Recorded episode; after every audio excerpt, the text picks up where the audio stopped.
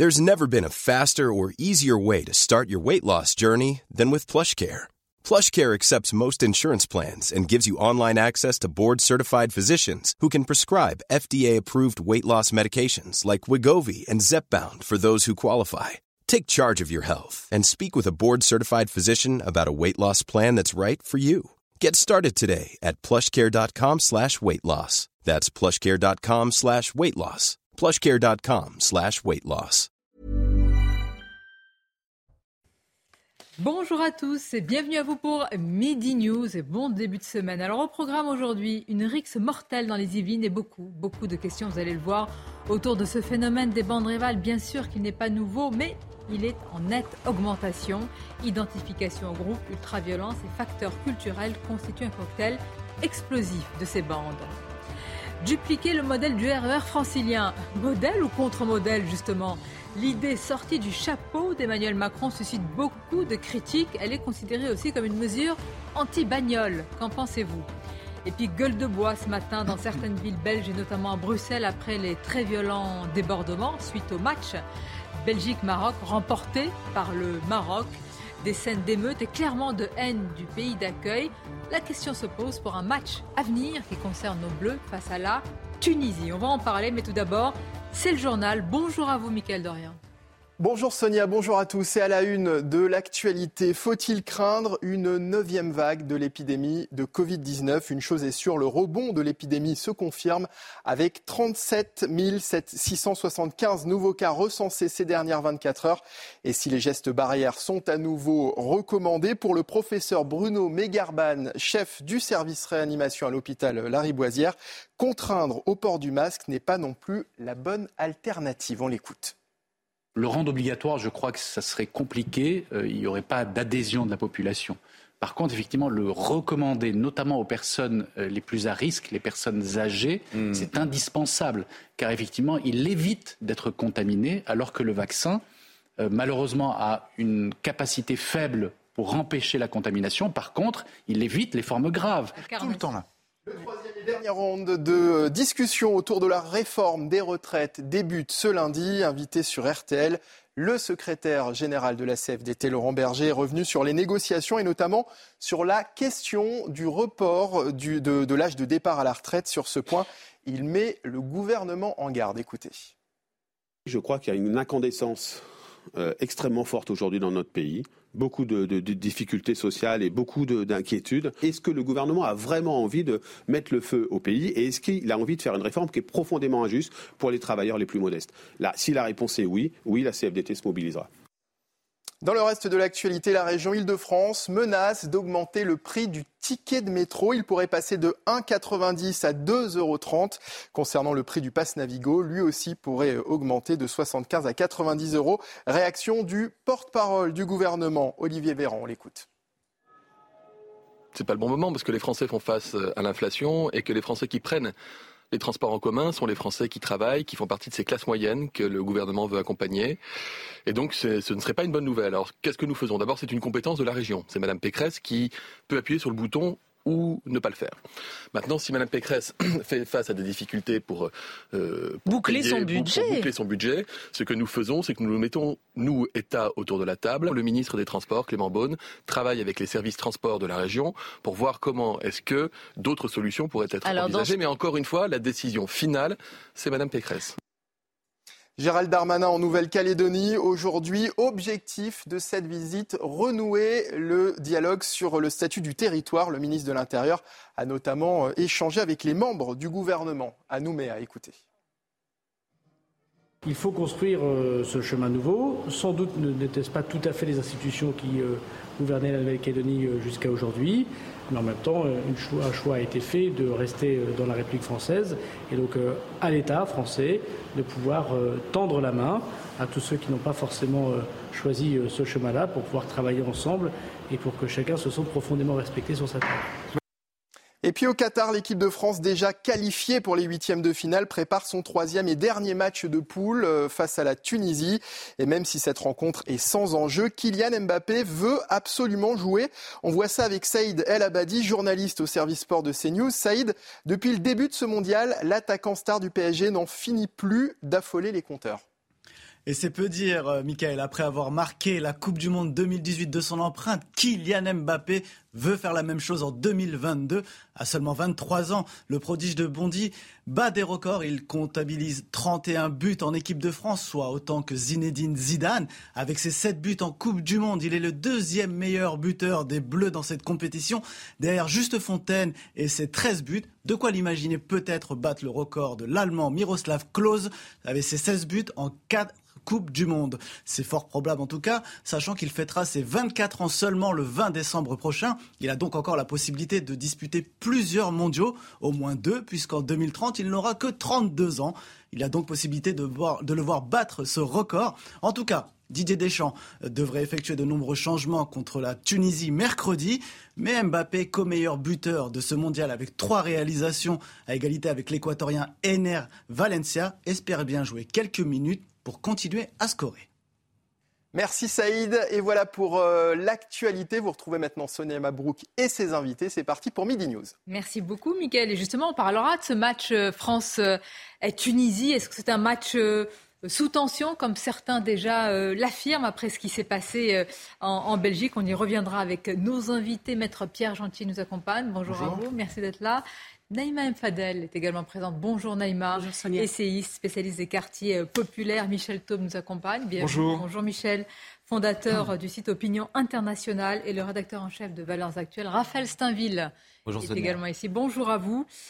C'est un, évidemment, c'est un drame, mais on va aussi analyser l'aspect euh, social et peut-être même sociétal. À Coignères dans les Yvelines, c'est la chronique tragique d'une ultra-violence entre bandes rivales qui a causé la mort, voilà pourquoi c'est un drame, d'un adolescent de 14 ans.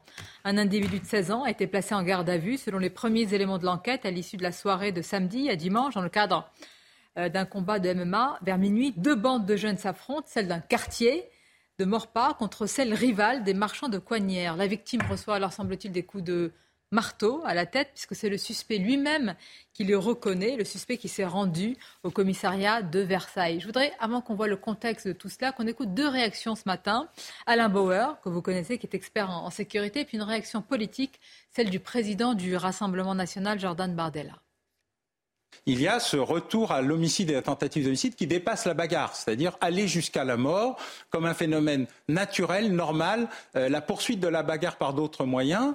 Et là, il y a un renversement de tendance, puisque si les homicides ont été pendant longtemps contenus en France avec une grosse poussée euh, après les attentats de 2015-2016, c'est-à-dire euh, Stade de France, Bataclan, Nice, ils ne sont jamais redescendus. C'est-à-dire que ce qui était un accident, entre guillemets, terroriste et statistique n'est jamais retombé ensuite. On est remonté à un niveau assez élevé. Et surtout, les tentatives d'homicide euh, sont à un niveau extraordinairement élevé, puisqu'au cours des trois dernières années, confinement compris, on est au plus haut niveau depuis 50 ans.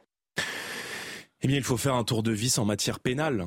Euh, parce que bien souvent, euh, les policiers nous le disent d'ailleurs, hein, quand ils démantèlent des bandes, quand ils démantèlent des trafics, ils interpellent des individus et ces individus sont remis en liberté un jour, deux jours, peut-être parfois deux heures après. Donc il faut faire un tour de vis en matière pénale, il faut rétablir des peines planchées, il faut abaisser la majorité pénale euh, bien en dessous évidemment de ce qu'elle est aujourd'hui, il faut mettre fin aux remises automatiques de peine et puis il faut construire des places de prison.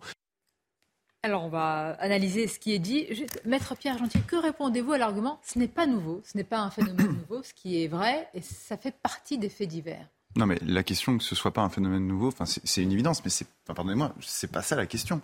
La question, c'est est-ce qu'il y a toujours eu des violences, comme il y a toujours eu des criminels, et il y, y aura toujours des criminels et toujours des délinquants. La question, c'est la proportion et euh, l'évolution de cette proportion. Et on ne peut que constater une évolution très défavorable. Sur l'année 2021, par exemple, les coups et blessures volontaires ont augmenté de 12%. Il n'était que de plus de 1% en 2020. Alors certes, il y a eu le contexte Covid, mais quand même plus de 12%, je le dis, sur l'année 2021.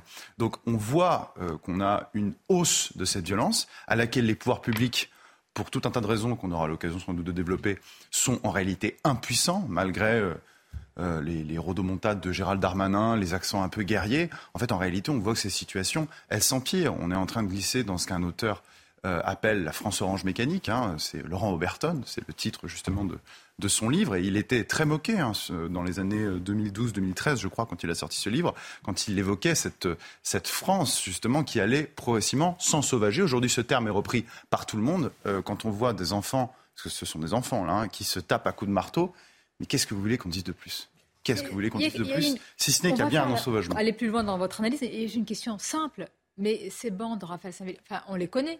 J'imagine qu'elles sont répertoriées, parfois même cartographiées par euh, région, je, suppose. C'est impossible de ne pas les voir se structurer, souvent d'ailleurs communiquer à travers certains réseaux, etc. Oui, vous avez raison, mais en fait, on parle de bandes, mais en fait, il faudrait presque parler de, tribus. Euh, et il y a derrière ce, phénomène et cette violence un tribalisme euh, qui, qui devrait nous alerter justement sur, sur le, fait que cette violence pour partie, pour une grande partie, euh, elle est importée euh, d'Afrique euh, et on voit se mettre en place finalement des règlements de compte entre, entre, entre tribus. et c'est ça qui est le, plus inquiétant et qui, qui, qui, devrait nous alerter sur justement cette, cette immigration de plus en plus incontrôlée parce qu'elle elle n'est pas assimilée, parce qu'elle n'est pas civilisée et que les que ceux qui, euh, qui viennent en France aujourd'hui euh, viennent avec leur culture, mais ne prennent plus le temps de, et n'ont pas le désir même de, de, de, s'approprier ce qui, ce, qui fait, ce qui fait la France, on, on, on, s'en trouve à, à cette... C'est une nouvelle violence. Euh, Donc pour vous, cette violence a toujours existé, mais la manière dont le manque d'assimilation, le communautarisme. Qu'est-ce que vous répondez à ceux qui vous disent facteur social euh, les politiques. Non, mais je sais. Non, mais, non, mais j'ai envie d'entendre le contre-argument aussi. Il y a le facteur social, il est insupportable parce que c'est notamment pour tous ceux qui euh, qui vivent dans une, dans une relative pauvreté, dans une vraie pauvreté, et on pense à un certain nombre de départements comme celui de, de la Creuse, où, où l'on ne constate pas euh, ces, ces, pics de violence, ces phénomènes de violence. Donc euh, le, le, facteur social tel qu'il est brandi, agité par tous ceux qui voudraient euh, donner des excuses à ceux qui, qui se livrent à, à, de telles violences. Bien cacher le facteur culturel en réalité. c'est ça. Il y, a un facteur économique également. C'est que de plus en plus de ces bandes sont reliées aussi à des trafiquants de drogue, il y a des petits voyous qui, dans les cités, sont des véritables patrons, des véritables patrons de trafic illégaux et qui en fait les, les, les forment et aussi les encouragent. Mais moi, il y a autre chose que je voudrais dire, c'est que euh, effectivement, ce n'est pas un phénomène nouveau, ces bandes. Parce que moi, j'ai retrouvé un rapport de 2009 qui évaluait à 222 le nombre de bandes en France. Et il y a quelques semaines... Donc, euh, répertorier le nombre, Exactement. Et il y a quelques semaines, euh, on, on, évalue à 44, je crois, le nombre de bandes, rien que dans la ville de Paris.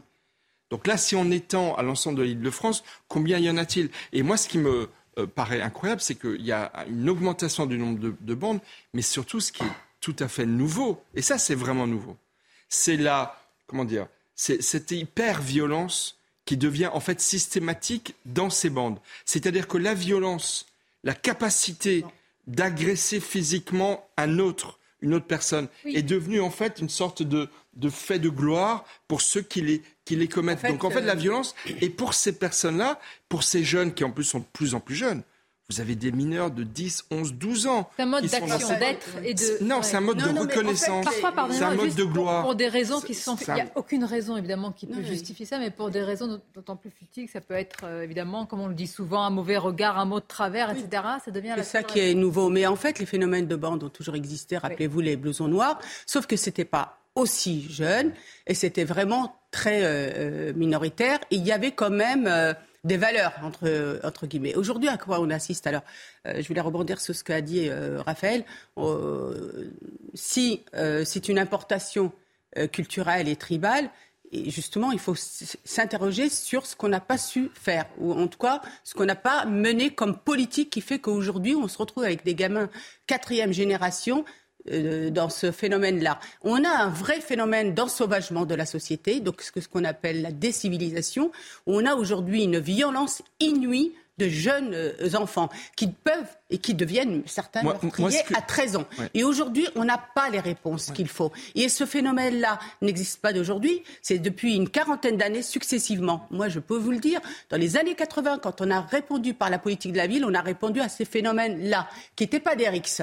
Parce que les RICS, elles sont vraiment localisées en Ile-de-France, avec aujourd'hui 24% d'augmentation et, 88% dans l'Essonne.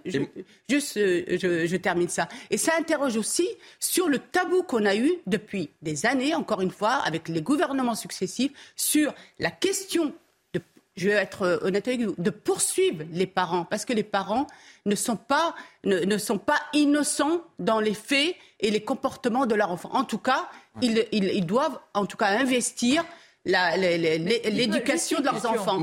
C'est ce que la réponse policière de Mais c'est ce que fait les, le Danemark. Ce sont des, des jeunes qui sont nés parfois, juste, je parfois juste de deux ou trois générations. Mais, non, mais, justement, moi j'aimerais répondre bah, quand même à Raphaël Saint également, parce que mais je là où juste je suis pas pourquoi le Danemark a réagi par rapport à cette cette, euh, excusez-moi, c'est juste la délinquance des mineurs. Et pourquoi aujourd'hui le Danemark, sociodémocrate, hein, qui sont au gouvernement, ose parler des allocations familiales et des différentes aides. Il faut, il faut aborder ça. C'est-à-dire que les social-démocrates, ils ont serré les vis depuis maintenant trois ou quatre ans, comme d'autres pays scandinaves, parce que justement, ils se sont rendus compte qu'ils sont allés beaucoup trop loin dans l'ouverture. Ils ont fait plus, j'allais dire pire. Ils ont fait une, une, une, politique plus ferme euh, que les, la droite. C'est-à-dire qu'ils ont été plus loin que la droite. Donc nous, on se refuse de faire ce que d'autres pays sont en train d'appliquer et semble-t-il sans être euh, à la droite de la droite ou peu importe, en tout cas ce sont des sociodémocrates. Alors pourquoi on se refuse, nous? Non mais attendez, il y a, parce qu'il y a une gauche en France qui culturellement est hégémonique? Euh, non, mais c'est pas que la gauche, qu'on va, bien au-delà de la gauche. Je pense aujourd'hui qu'il le montre. Sarkozy était de gauche. Euh, Sarkozy était de il a été, ah ben, il a, alors là, Jacques Chirac un très mauvais exemple. Sarkozy. Jacques Chirac puisque le camp Sarkozy, bah, je peux vous répondre. Sarkozy, il a fait campagne à droite hein. en 2007. Une culture de 2007 à 2012, il a dirigé au centre. Excusez-moi, il a pris Kouchner dans son gouvernement. il a pris Jean-Marie Le Pen. Donc en réalité, la droite est soumise au conformisme intellectuel de gauche sur les questions d'immigration dès qu'elle est au pouvoir en permanence. La droite, justement, ce n'est pas qu'une histoire de conformisme que les Michel, la droite, quand elle Attendez, si on peut juste, dire une chose. Juste, Michel, la droite, quand elle pense une politique, elle a peur de la réaction de la gauche. Mais non, mais elle a peur de la. Rappelez-vous, quand on avait décidé effectivement de conditionner les allocations familiales, je me mmh. souviens, c'était euh, Nadine Morano, je crois, qui l'avait dit, et puis d'identifier les enfants qui posent des problèmes en CP. Pas pour. Euh, il y a eu un scandale. Merci. Voilà. Non, mais parce qu'en réalité, non, parce que là, si vraiment, enfin, c'est une digression, mais pourquoi pas? En fait, le problème là pour la droite, en l'occurrence ici, euh, c'est parce qu'en fait, la droite, si on parle de la droite, on parle des Républicains. En fait, les Républicains, c'est quoi? C'est l'UMP et c'est à la fois le centre droit, l'UDF, et en même temps le RPR. Et le centre droit est soumis s'agissant des, des, de, de l'immigration, s'agissant de la façon dont on, on, la voit sur un plan culturel, elle est soumise complètement à la gauche. Donc en réalité, nous en France, on ne peut voir. pas être le Danemark. Et, et ouais. nous avons, et je répète, un système médiatique qui aujourd'hui est, à de rares exceptions, très largement contaminé par le gauchisme intellectuel. Par le gauchisme intellectuel, je veux dire, il suffit simplement mais de, de, de, bah, d'ouvrir la presse et de regarder qu'on ne peut pas parler des sujets d'immigration sans que ça déclenche non, des réactions hystériques. populaire de, de régler certains problèmes, vous arrivez à les transcender quand même, ces, mais parce ces obstacles. Mais la volonté, la volonté n'est pas là parce que notamment, je pense que du, dans certaines euh, comment dire, pour certains politiques de droite comme de gauche, il y a d'abord un clientélisme et un électoralisme à petite vue qui, à mon avis, fait que d'année en année, on a laissé faire et on a été, euh, effectivement, premièrement. Et deuxièmement, euh, il y a aussi une peur qui s'est installée avec le temps. Honnêtement, je pense que certains politiques n'osent pas appliquer. Et moi, j'aimerais bien voir si demain la droite nationaliste, pour ne pas dire l'extrême droite, arrivait au pouvoir, je serais bien curieux de savoir si elle va prendre, ouais. je serais bien curieux de savoir si elle va prendre à bras le corps ces questions. Mais moi, j'aimerais quand même redire absolument, je voudrais répondre absolument à Raphaël Steinville, qui dit que dans ces phénomènes de bonne, il y a une dimension d'origine africaine. Moi, je voudrais juste faire une remarque. Il y a quelques pays africains que je connais assez bien pour me permettre de dire, par exemple le Maroc, la Tunisie et deux, trois pays euh, d'Afrique subsaharienne, où vous n'avez pas dans ces pays-là des dizaines, voire des centaines de bandes ah oui. de jeunes qui sont, mmh. qui font, qui ont conquis leur territoire bah et sur lequel la police bah oui. de ces pays ne peut nous pas. Nous accueillons entrer. les pires. En fait. Donc ça, vous si vous voulez, c'est une remarque importante. Pourquoi oui. Parce qu'en fait, ces jeunes mmh. qui effectivement, pour beaucoup, sont d'origine africaine en France. Ça, je suis d'accord avec vous. Ils ne, ne, disons pas que c'est parce qu'ils viennent d'Afrique qu'ils se comportent comme cela. C'est parce qu'en fait, en France, et on l'a vu sur le match euh, Maroc-Belgique hier exactement, ils ont développé une forme de haine et d'hostilité à leur pays, parce que souvent ils sont français. Donc c'est comme ça, c'est un fait. On ne peut pas revenir dessus. Et c'est ça qui est le problème. Mais c'est pas en soi l'origine africaine qui pose problème. C'est le fait que ceux-là qui, qui sont nés, qui ont grandi en France, n'adhèrent pas mais, mais aux valeurs la, la réponse à Il y a deux choses. C'est-à-dire qu'on voit que face à ce, ce problème, ce phénomène d'ultra-violence, Euh, il y a deux réponses. Il y a d'abord une réponse qui a été plus ou moins évoquée par euh, euh, notamment Jordan Bardella, qui est sécuritaire et, pénale, mais il y a aussi une réponse qui est civilisationnelle. C'est-à-dire que quand on, agite les, la réponse pénale, c'est qu'on ne fait qu'essayer de gérer la situation. on arrive après toujours. Mais la, la réponse civilisationnelle, c'est est-ce qu'on est encore à même d'accueillir une immigration de plus en plus nombreuse, alors que ceux qui sont présents euh, sur notre territoire qui ont, euh, pour beaucoup, la nationalité française, aujourd'hui ne sont plus français, ne se sentent pas français. Et donc, il y a un problème, et la question, elle est fondamentale, c'est celle de l'assimilation.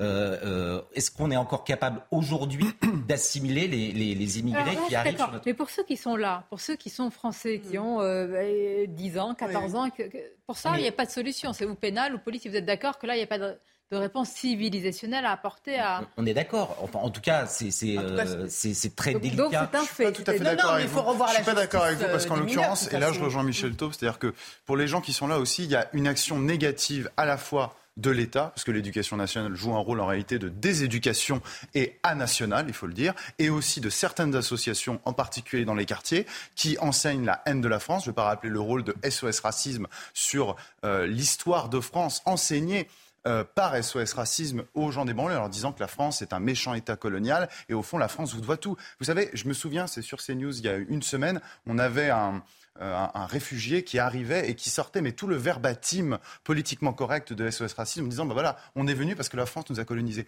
Vous vous rendez compte ce qu'on met dans la tête de ces gens-là? Donc comment est-ce que vous voulez qu'ils voient la France autrement après que comme bah, pardon de le dire, si on parle ici de délinquants, et je ne suis pas essentialiste, je ne dis pas un étranger est un délinquant, je ne vois même pas pourquoi je le précise, mais pourquoi pas, euh, mais c'est simplement de dire que quand on renvoie une telle image de la France, ah, que ce soit en France ou même à l'étranger, euh, on ne peut pas s'étonner de, de, de, ce type de comportement. Moi, juste avant votre réaction, je voudrais qu'on voit quand même le contexte, je l'ai dit tout à l'heure, pour euh, ce qui s'est passé quand même dans, dans les Yvelines. Je rappelle, c'est un, enfin, c'est un enfant à 14 ans. Et ce qui s'est passé avec le suspect qui s'est rendu de lui-même. Regardez, c'est un 16 ans seulement. Exactement, de Célia Judas. En quelques instants, je voudrais juste préciser, voilà, qui est actuellement toujours euh, en garde à vue, effectivement. Bah, ça sera dans quelques instants. Allez-y alors, Neymar. Oui, non, mais je voudrais juste euh, revenir. Euh, vous savez, euh, ces, gouvernements successifs, moi, pour moi, ils ont été vraiment dans une posture de non-assistance à personne en danger. Parce qu'aujourd'hui, c'est des générations qui sont sacrifiées. Et c'est pour ça que quand j'entends, moi, des cris d'orfraie de la gauche, je me dis, la gauche, voilà, la gauche, elle veut que ça continue comme ça, et que finalement, il y ait aussi des gamins sacrifiés. Parce que pour moi, c'est des gamins aussi sacrifiés. Et quand au moment où on met en place une vraie politique de fermeté et une politique aussi. 40 ans qu'on non, mais, mais parce qu'on l'a pas faite, ah, Sonia. C'est ça. Écoutez, quand vous voyez qu'aujourd'hui, les gamins se bagarrent entre, dans une même ville, entre quartiers, interquartiers et intervilles, regardez, J'arrête pas d'en parler sur votre, euh, vos plateaux. Les politiques qu'on a mises en place, on a mis en place des, des politiques qui enclavent. On a parlé des associations. Oui, mais alors là, vous revenez au sujet. C'est un peu la faute, pardon, des, des, politiques publiques. Mais bien sûr, à un moment où il faut être d'accord sur ce n'est pas que de la des politiques. Non, c'est pas que ça. Non, je, je termine. Pour moi, quand vous êtes un gouvernant euh, responsable, vous décidez en fonction d'un diagnostic et d'un état des lieux d'une politique. Et c'est pour ça que j'ai beaucoup d'admiration pour ce qui se passe euh, au Danemark. À un moment, vous décidez de mettre en place un parcours qui conditionne tout.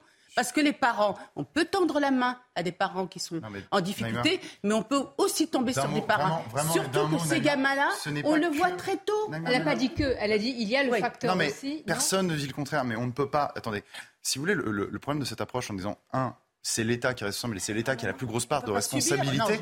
je, ne dis pas que l'État n'a pas de responsabilité, mais si on adopte cette lecture, on fait fi, si vous voulez, du, facteur individuel. Ah, les gens sont aussi ont une part de liberté, une part de responsabilité. Donc c'est aussi logique. La question c'est est-ce qu'on continue ces mêmes politiques en déversant des milliards dans les mauvaises poches d'associations Si vous tapez au portefeuille, je suis désolé, tous ces petits caïds de banlieue si on les tapait vraiment au portefeuille, si d'une part, il y avait au même moment effectivement une politique pénalement très dur et qu'en même temps il y avait effectivement des interpellations importantes de, parce que les caïds qui ont ah, on, les connaît, on les connaît. Si effectivement on mettait les parents face à leurs responsabilités, vous savez pourquoi le politique qu'on leur disait, vous nous direz après la pause. Euh, euh, on, va vous enlever les allocations familiales dès qu'il y a des excès. On doit eh marquer ben, une pause. Les choses bougeraient. Pourquoi Exactement, comme au Danemark. Parce que si le Juste après la pause, à tout de suite. Ah bah oui. piégé. il faut. À tout de suite. On a battu le Danemark. Merci d'être avec nous. Midi News, la suite de vos débats dans quelques instants. Mais d'abord, les titres. C'est CNews Info avec Audrey Berthaud. Un jeu de société qui fait polémique. Antifa, le jeu n'est plus accessible sur le site de la FNAC depuis hier soir, après avoir été interpellé par un syndicat de commissaires et plusieurs élus du Rassemblement national. L'entreprise a retiré de son site ce jeu de cartes. Il proposait aux joueurs de se mettre dans la peau d'un groupe antifasciste. Europol annonce le démantèlement d'un super cartel de la drogue à Dubaï et en Europe. Il contrôlait environ un tiers du trafic de cocaïne en Europe. 49 suspects ont été arrêtés dans plusieurs pays. Cette vaste opération internationale a également permis la saisie de 30 tonnes de cocaïne. Et le nombre de détenus en France atteint un record absolu au mois de novembre. Les chiffres du ministère de la Justice font état de près de 73 000 personnes derrière les barreaux, une hausse de 4,3% par rapport à l'année dernière, avec seulement 60 700 places. La densité carcérale atteint donc les 120%. Merci à vous Audrey. Un gardé à vue euh, de 16 ans a mort probablement à coup de marteau de 14 ans après cette euh, rixe euh, terrible, mortelle dans les Yvelines à Coignères. Tout est résumé par Célia Judas. Regardez. Au lendemain de ce drame à Coignères, l'émotion est toujours très vive pour le maire de la ville et les habitants c'est une situation qui est, dramatique, c'est l'horreur absolue. Euh, on est tous euh, ici à Coignères euh, choqués par cet événement. L'adolescent de 14 ans a été tué lors d'une rixe dans la nuit de samedi à dimanche, à l'issue d'une soirée de combat d'arts martiaux mixtes organisée dans un petit gymnase. La victime, venue de Morpa, ville voisine de 17 000 habitants, était présente avec son père à ce gala sportif, réunissant enfants et parents. Mais vers minuit, les deux bandes de jeunes s'affrontent en dehors de l'établissement. Celle du quartier des Friches de Morpas contre celle des marchands de Coignères. La victime reçoit alors des coups à la tête qui pourraient avoir été assénés à l'aide d'un marteau et qui lui seront fatals. Il est une heure du matin lorsque la victime décède, malgré les tentatives de réanimation des secours. Rien ne faisait pourtant craindre un excès de violence particulier autour de cet événement sportif. Les deux villes, à la réputation plutôt paisible malgré quelques quartiers sensibles, sont situées en lisière de forêt à une dizaine de kilomètres de Versailles. Hier après-midi, un jeune de 16 ans s'est présenté au commissariat d'Argenteuil dans le Val d'Oise, où il a déclaré être l'auteur du meurtre. Le suspect, originaire de Coignères, a été placé en garde à vue. Voilà, et ce qui est intéressant, les deux villes euh, plutôt paisibles, ben et pour Coignères en particulier, vous connaissez, c'est vraiment, je veux dire, le dire ainsi, peut paraître un petit peu réducteur et caricaturé, mais il n'y a plus de, de régions, de zones, de communes sanctuarisées. Il n'y en a plus. Épargnées, non, certainement pas. Effectivement, la violence, elle est, elle est partout. Euh, euh, le meurtre de Lola, c'était dans, dans, Paris. Enfin, il y a, y a, plein de. voilà, effectivement, la violence est partout. Mais, mais, encore une fois, il y a, une banalisation de la violence. Pour que Derek soit dans ces zones-là, c'est quand même très particulier, généralement. Avec un marteau dans un rassemblement, euh, un combat de, de, MMA, mais franchement, il y a, encore une fois, il y a une banalisation. Et puis il y a un autre phénomène, c'est que ces jeunes qui participent à ces bandes, ils passent aussi des heures et des heures tous les jours sur euh, Internet, sur les combats de, euh, des sports, et, ça a aussi des conséquences presque psychiques et sur la banalisation, l'effet banalisant de la violence à laquelle ils sont confrontés tous les jours, soit dans leur comportement de bande, soit sur il Internet. il y a deux régions qui sont euh, concernées. Est-ce qu'il y a aussi un aspect conquête des territoires, tout simplement? Ici, c'est chez moi, c'est pas chez toi, ah conquête des territoires, sanctuarisation des trafics pouvoir et bah, finalement territoire perdu de la République, mais on enfin on n'est pas des animaux depuis 40 ans. on n'est pas sûr, c'est-à-dire qu'en fait, il, y a des... il faut bien comprendre une chose, c'est qu'il y a une conquête, il y a une lutte de pouvoir pour ces territoires, pour le contrôle de ces territoires, et d'ailleurs, on le voit hein, à un certain moment, bah, en fait, c'est les bandes qui elles-mêmes régulent, qui font, pas envie de dire, qui font la loi, en tout cas, qui font la police euh, sur certains quartiers, et même presque certaines communes. Certaines communes, je me souviens d'un un, papier, je crois que c'était du, du Point même plus qu'un papier, un dossier euh, sur ces communes qui étaient euh, gangrénées par les mafias et par les trafics de drogue. Pas la nous même avons chose des que élus, Nous avons des... Non, non, non, mais attendez, je vais plus loin. Je vais plus loin. Ce que j'explique, c'est qu'en fait, nous avons un changement de pouvoir, parce qu'il y a une prise, une prise de pouvoir, pardon, justement, de ces bandes sur ces territoires, et à un moment, elle arrive presque jusque, enfin pas presque, elle arrive à certains endroits au niveau politique. Par des voyous de 14 ans. Ces mafias Alors, dont- non, les voyous de 14 ans sont l'écume de ces, de, de ces bandes-là. En réalité, euh, ces voyous de 14 ans, ça peut être aussi parfois, vous savez, les, les pointeurs. euh, mais qui sont aussi impliqués dans le trafic de drogue. C'est Mm. pas attention, attention, c'est pas les c'est pas les gamins de 14-15 ans qui sont l'essentiel des trafiquants de drogue. Je vous le dis, c'est c'est c'est c'est une partie, mais l'essentiel c'est des gens qui sont Non. qui sont adultes et qui sont organisés en bande et qui contrôlent les territoires. ce dont ces gamins de 14 ans ressemblent bien plus à un adulte, comme on le dit, qu'il y a 40 ou 50 Non, mais ce dont ans. tu parles, euh, Pierre, c'est des mafias qui se sont organisées autour du deal. Et ces mafias-là, ces, ces organisations, au contraire, parfois, elles, peuvent- elles peuvent amener du calme parce qu'elles régulent dans les quartiers, surtout qu'elles n'ont pas envie qu'elles- qu'on vienne euh, déstabiliser euh, leur Parfois, business. Les RICS, c'est pas du tout la même chose. Les RICS, c'est vraiment la bagarre. C'est la haine, c'est parfois jusqu'à euh, jusqu'au meurtre, et c'est pas la- le- les, mêmes, les mêmes bandes. Et c'est souvent ça des fait bandes 40 très ans qu'on analyse et elles ça. sont localisées. En fait, elles sont Vraiment, j'ai localisées. re- j'ai retrouvé des travaux qui datent de... Oui, mais elles sont localisées en- euh, plutôt en région Île-de-France. C'est ça qu'il faut voir. Habituellement. C'est ça ce qui m'intéresse. Et aujourd'hui, vous les 80% trouvez dans l'Essonne, tu vois, par exemple. Et c'est pour ça que, par exemple, certaines, euh, bah, notamment dans l'Essonne, ils avaient mis en place, alors ça peut faire sourire, hein, des colonies de vacances pour que les, gars, les jeunes se, se, se rencontrent. Oui, franchement, ça mais, fait sourire. Ouais. Oui, oui, mais voilà, ça fait sourire. Après, il y, a, marteau. il y a- moi, je voudrais citer quand même euh, la Fédération des mères combattantes qui s'est mise en place suite à cette maman, Nathalie Beranta, a mis ça en place euh, suite au meurtre de son fils lors d'une rixe, c'était dans le 19e arrondissement, et qui fait un travail considérable de sensibilisation des Mais parents. C'est tellement Alors, vrai, mais c'est vi- c'est vider la mer avec une oui, petite cuillère. oui, mais Non, mais après- vraiment. Surtout que l'État ne soutient pas souvent énormément non plus. Mais l'État, attendez, là, il y a eu que- des renforts qui. Franchement, vous au pouvoir, qu'est-ce que vous auriez fait là, maintenant? Ah ben, moi, je, moi c'est simple, c'est la politique familiale. facile, là. Moi, Sonia, c'est simple. Alors, Dès le début, on, sait très bien les Mais gamins oui. violents Mesure et casser, C'est très simple. Alors, et écoutez, ces c'est logiques très de. J'adore le deux solutions, deux mots. Immigration, justice, Oui, mais même pas troisième, tous des prison. Non, attendez, stop, plus, euh, ça suffit. non, non. Maintenant, Bah non. 55% à Paris, 55% des, à, à Marseille, 55% des faits de Oui, délinquance. mais là, c'est sur les les pertes d'étrangers, représentations. 48% à Paris. Mais tu 39%, mélanges tout, Pierre. 39% Excuse-moi, tu mélanges Non, tout.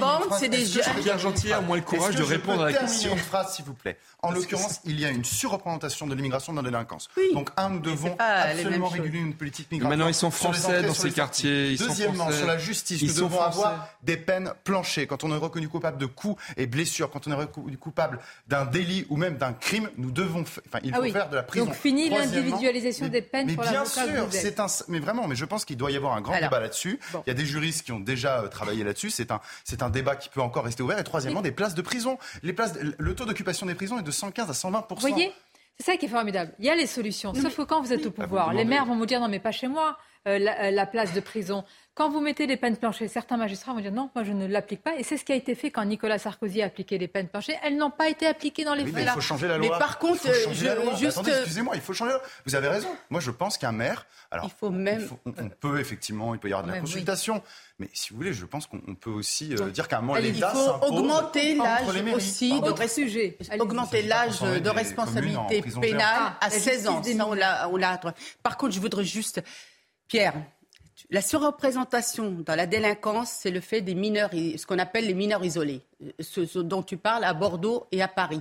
Donc attention de ne pas mélanger la que- question non, tout. Ah non, mais c'est juste la question RICS, et je rejoins Michel, c'est souvent des, des enfants qui sont français, la majorité, Oui, ou issus de et is- ou issus de l'immigration, si Bah, tu voilà. veux, mais tu as aussi des enfants d'origine, enfin, euh, issus des dom-toms, euh, Mmh. etc.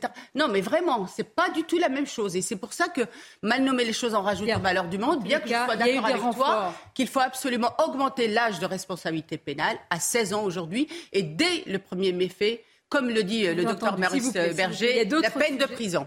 Oui, pédopsychiatre euh, Maurice Berger, effectivement, qui a beaucoup, beaucoup travaillé sur ces. Et euh, je vous en reparlerai tout à l'heure parce que j'ai pris quelques-uns quelques de ces travaux à vous soumettre. Mais je voudrais vous parler de ce sujet qui fait beaucoup réagir. Ça nous concerne euh, tous. Alors, est-ce que le RER francilien est un modèle ou contre-modèle? Si c'est un modèle, en tout cas, Emmanuel Macron semble le considérer ainsi, puisqu'il veut le dupliquer en province. Oh là là D'abord, une idée sortie du chapeau. Ne, pas, on ne sait pas comment ça pourrait être financé. Et puis comment multiplier tout simplement euh, ce réseau comme les petits pains? Écoutons Emmanuel Macron à ce sujet. Pour tenir notre ambition écologique, je qu'on se dote d'une grande ambition nationale qui est, dans dix grandes agglomérations, dix grandes métropoles françaises, de développer un réseau de RER, e de trains urbains. C'est se dire, au fond, le RER, e ça n'est pas que sur Paris. Dans les dix principales villes françaises où il y a thrombose, où il y a trop de circulation, où les déplacements sont compliqués, on doit se doter d'une vraie stratégie de transport urbain. Et c'est un super objectif pour l'écologie, l'économie, la qualité de vie. Thrombose oui, bon, oui. Alors passons sur le fait qu'on n'a pas les moyens, passons sur le fait qu'elle est sortie du chapeau et que dupliquer un tel réseau. Elle est sortie de sa vidéo de communication qu'il a maintenant pris l'habitude d'adresser euh, aux Français quand il a envie de passer quelques minutes avec eux. Et puis on le sent voilà, c'est la hein, communication politique. Ah non, mais attendez, moi, ça m'intéresse. Est-ce que c'est une stratégie anti-bagnole, anti-voiture? Regardez ce qu'a écrit ce matin dans le Figaro. C'est une tribune de l'essayiste Thomas Morales. Voici ce qu'il dit. Vous l'aurez compris, c'est la voiture mal absolue, vérue à éradiquer, cette indignité nationale que patiemment, minutieusement, perfidement nos dirigeants attaquent. Vous avez vu euh, une, une attaque anti-voiture aussi? Les mêmes Fadel, je vous vois très pensée. Ah oui, non, mais moi, je, oui, oui, bien sûr. Et puis moi, je, vous voyez, quand euh, vous étiez en train de lire ça, vous savez à qui je pensais? Je pensais à tous ces pauvres gens qui doivent faire euh, une heure, deux heures pour venir euh, travailler. Et il n'y aura jamais, et qui ont même des difficultés avec le transport, la SNCF qui, n'a, qui est jamais jamais à l'heure. Je peux vous dire pour l'avoir pris jamais à l'heure et les galères, etc. liées aussi au RER e à Paris. Donc moi, vous savez, je vais être honnête avec vous. C'est, allez, on va prendre ça comme pour illustrer. C'est le, c'est le rat des villes voilà, qui, méprise le rat des champs et qui pense des politiques pour lui-même, parce que lui, il est en trottinette ou en vélo. Et qui les méprise d'autant plus. Et qui les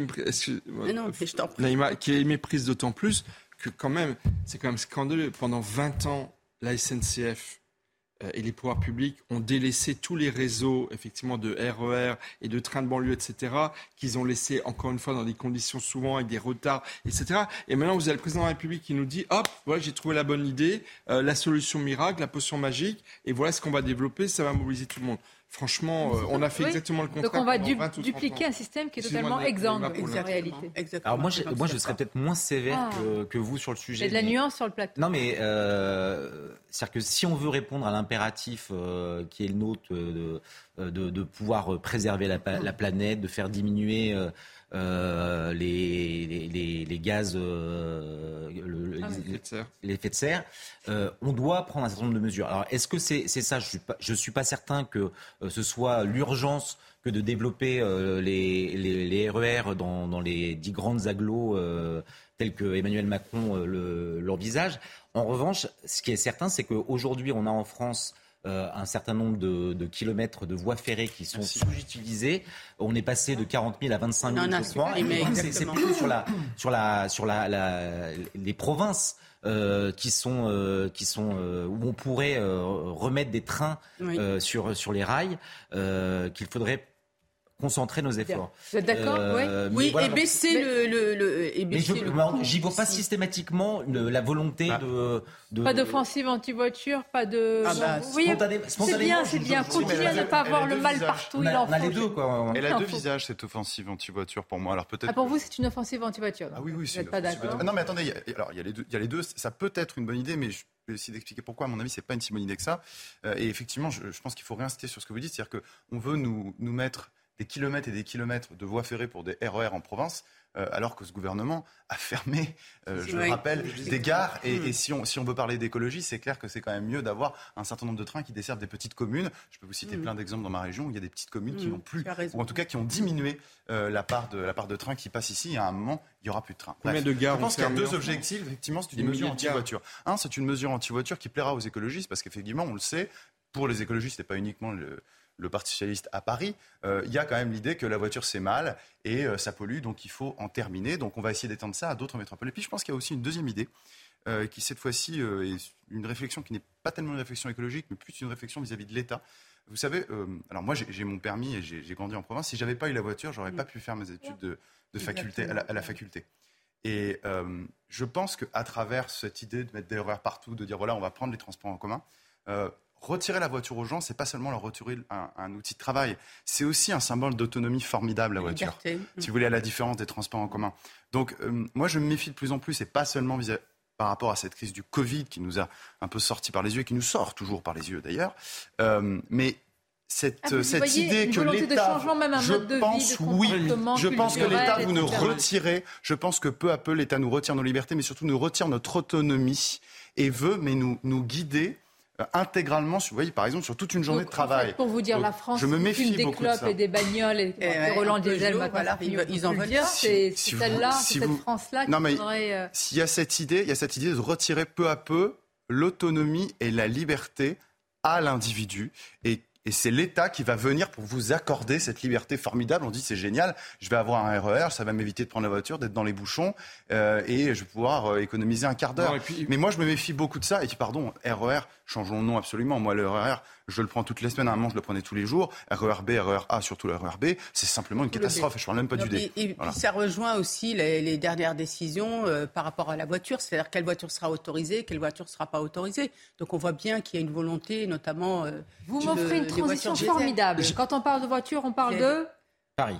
Quand on parle de Paris, on parle de... Bouchon. Quand on parle de bouchon, on parle de... Hidalgo. Merci. Faut-il Merci, on y arrive. Ah bah ça a été long. Bravo, hein, Vous suivez, moi, hein, vous j'étais là. suivez. Vous étiez là. hein, moi, j'étais- Une dette abyssale.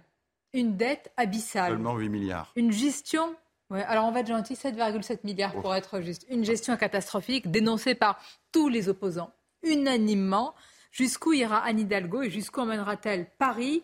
Alors, très, intéressant. Hier, il y a eu deux ministres dans les différentes émissions politiques, Clément Beaune, Gabriel Attal, qui ont dit exactement deux choses différentes sur un éventuel scénario de mise sous tutelle de Paris.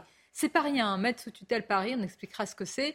C'est pas, c'est pas juste euh, quelque chose que vous décidez comme ça. Écoutons pas les deux ministres, mais l'analyse de Gauthier Lebret, notre journaliste politique, sur ces deux sons de cloche à l'intérieur d'un même gouvernement. C'est pas la première fois.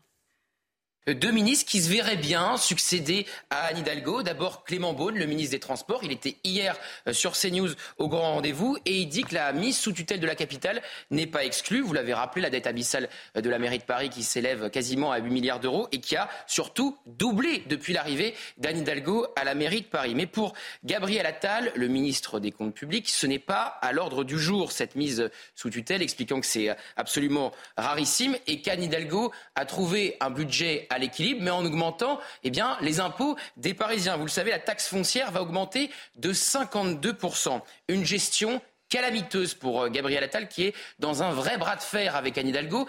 Anne Hidalgo a même porté plainte contre lui pour euh, diffamation après une déclaration sur la politique du logement. Je suis peu sensible à l'intimidation, répond Gabriel Attal. Bon, au-delà des bisbilles des différences entre les ministres, vous imaginez Paris sous tutelle? Ah, Le symbole serait, serait terrible pour la, pour la capitale. Après, c'est une. euh, Ça a déjà été fait, non pas pour Paris, mais d'autres villes ont déjà été mises sous tutelle. Je pense que l'un des derniers exemples que j'ai en tête, c'était Hénin-Beaumont, avant que le Rassemblement, euh, Rassemblement national ne s'empare de, de la ville. Mais euh, le préfet avait décidé la mise sous tutelle de, de- de la ville. Donc c'est possible lorsque les comptes publics dérapent euh, qu'il y a une inflation euh, invraisemblable de fonctionnaires, des frais de fonctionnement qui, qui ne Plus sont de pas 40 justifiés. 000 fonctionnaires à la ville de Paris. Mais, Ah, ça, c'est mais, mais, indécent. mais, euh, Plus je pense que Bruxelles, hein. on est en droit de se poser la question de la mise sous tutelle de Paris quand on voit effectivement le. Vous savez ce qu'elle va dire? Complot, extrême Ah bah, droite, comme dise, ça cache c'est Paris, ça cache Paris, c'était une nébuleuse pour elle. Moi, je lui avais posé la question. Ah, Aujourd'hui, c'est une aujourd'hui, tous nébuleuse ceux qui évoquent cette, cette possibilité, euh, ce c'est pas l'extrême droite, c'est Marlène Schiappa, c'est Clément Beaune, euh, Oui. euh, c'est Rachida Dati. Euh, aucun de, de, de tout, de tout cela ne peut être Bah, taxé d'extrême droite. Oui, en tout cas, Gabriel Attal et M. Beaune ont quelques, on leur prête quelques, Oui, quelques ambitions, ambitions, euh, oui, ça, parisiennes. on n'est pas naïf euh, pour complètement. succéder, Vous avez raison de le euh, rappeler. Pour tenter de euh, succéder à Anne Hidalgo. Non, moi, ce que je voulais, c'est que c'est pas que l'héritage d'AnneIdalgo. Avant elle, il y a eu pendant deux quinquennats euh, Bertrand Delanoë. Non, mais attendez, ça n'a rien à voir. Non, si, ah, rien si, parce que Ah, je non. pense qu'il y a une politique. Non, non. Ah non. Ah, non, non, non, il y a Ah, une politique. Dans, de- dans l'établissement de Paris, c'est pas Bertrand Delanoë. Oui, mais Non, je l'endettement, parlais pas de l'édition de Paris, je parlais de l'endettement de la ville. Oui. Ah oui, Ah, d'accord. Mais le- l'endettement l'endettement. Et ce sur quoi je voudrais Il y a quelques années, c'était à zéro. Non, C'était en et- 2000. il y a C'était un en 2000. point- En il y a un 2000 point- en 2014, je crois que Michel, c'était non, non, alentours de 4 pardon, là, il y a quelques années, c'était encore à, zéro, la ville de Paris, et c'était même excédentaire. Non, non, je, vous assure, j'ai vérifié le- les chiffres hier. Je retire mon argument. C'est pour ça qu'on peut se réjouir. Donc Bertrand Delanoë pourra peut-être donner son point de vue sur le risque hein, de mise sous tutelle de la mairie. là il y a quelques je, années. Je, crois vraiment qu'au début 2000, mais début 2000 justement. Bravo, c'était 2001. 2001, ben, c'est au moment où. Alors en 2001, effectivement, il me semble qu'il n'y a pas de dette ou quasiment pas de dette au niveau de la mairie. Mais 2001, c'est Anne C'est euh, C'est Bertrand, Bertrand Delanoë. Ouais, voilà, Anne Hidalgo. Je crois malheureusement que, que j'ai. Mais bon, on, non, non, je ne crois pas, Michel. on va vérifier. voilà, on va vérifier. Mais moi, il y a une chose que je dois dire c'est que euh, cet endettement, il est durable, il est structurel. Pourquoi? Une des raisons principales, c'est que la politique, on revient au transport tout à l'heure, on parlait de la voiture. Il faut quand même que tous les Français sachent, pour ceux qui ne connaissent pas Paris, que le centre-ville de Paris est devenu un désert un désert. Il n'y a plus de commerce. La plupart sont en train de fermer. Et en fait, sur les recettes fiscales. Vous avez oublié la principale population? Les rats? Ah bah, ah, non, mais attendez. Évidemment, ah, c'est pas, pas facile. Non, mais, en tout cas, attendez. Ils ont pris leur quartier, ils sont très bien, ils sont tout Exactement. à fait... Mais, mais Sonia... Voilà, mais très euh, sérieusement, euh, si, je peux si je peux terminer... Mais c'est très sérieux, Non, mais pourquoi ça concerne notre sujet Pourquoi ça concerne notre sujet Parce qu'en fait, le fait d'interdire aux voitures d'aller dans l'hypercentre. Il y a même le projet de rendre pétionner l'ensemble ah de l'hypercentre de Paris. Ça a eu des conséquences fiscales dramatiques pour la ville de Paris. On me donne il n'y a plus d'activité économique. Euh, pour entendre, il faut que j'arrête de vous entendre. Excusez-moi. Alors dites-moi l'information à l'oreillette. Fin 2001. Ah, voilà la dette était à 1,09. Bah, ouais. 2001, voilà. alors quand Bertrand est elle s'est aggravée petit à petit. Au mais Anne Hidalgo n'est pas maire à, cette époque-là. Hein. Donc, quand est-ce qu'elle s'est aggravée? Enfin bon... C'est aggravé avec non, elle. Ah, aggravée mais sur évidemment, Hidalgo, a pas de doute. Mais, hein. mais euh, Sonia, juste une chose. On va défendre Anne Est-ce que vous ne pensez pas que les Parisiens vont se réjouir à l'idée qu'elle soit mise sous tutelle. Parce qu'aujourd'hui, pas que les il faut... Parisiens. Alors nous aussi, la, mais on va dire que du monde, de, mais, de la France. Avec je, les je suis d'accord avec vous parce que nous, on aurait beaucoup plus de plaisir à venir et les touristes aujourd'hui aussi. Vous savez, dernièrement, dans une belle avenue, il y avait des, illuminations de Noël. C'est magnifique Paris euh, à cette période-là, et il y avait des détritus partout. Ah, C'était une horreur. Vous faites une photo que vous publiez sur les réseaux sociaux extrême droite. Imaginez, imaginez comme le suggérait Sonia à l'instant, imaginez l'ouverture des Jeux Olympiques dans une ville mise sous tutelle non, mais financièrement. Mais ce serait une honte. Mais ce serait une honte. Et ce serait...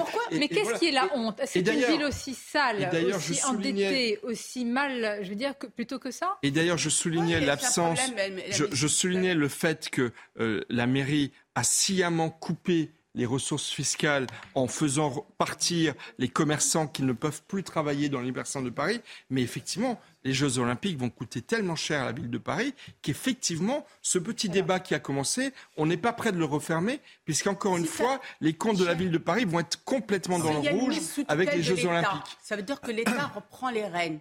Ça veut dire qu'il va mettre les, les, moyens. Et même au niveau de la sécurité, il va, il va encore en tout cas, il va faire euh, le, job au niveau sécuritaire, parce qu'aujourd'hui, c'est quand même elle qui, freine euh, des quatre fers. Attendez, euh, on peut peut-être revenir déjà sur ce que dit Anne Hidalgo, parce qu'il faut lui répondre. Anne Hidalgo, elle a répondu sur Twitter aux différentes critiques. On a l'impression que je suis l'avocat d'Anne Hidalgo, vous allez voir, pas du tout.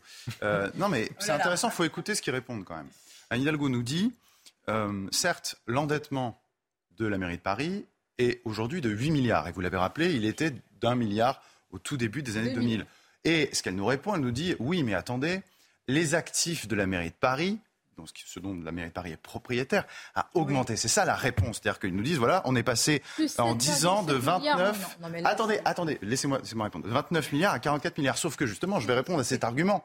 C'est ils ils se moquent du monde. C'est-à-dire qu'en réalité, ce qui est passé de 29 à 44 milliards, ce sont les actifs immobiliers. Et c'est très naturellement le prix du marché de l'immobilier qui a augmenté. Donc encore une fois, ils se moquent de nous. Par ailleurs, ils ne répondent pas sur l'autre argument. Quand on parlait du hashtag saccage Paris, c'est vous ne pouvez pas faire trois pas, trois rues dans Paris, trois rues dans Paris, sans avoir des travaux. Et en ce moment, particulièrement des rats, pardon mais des travaux bah voilà, si Vous voulez.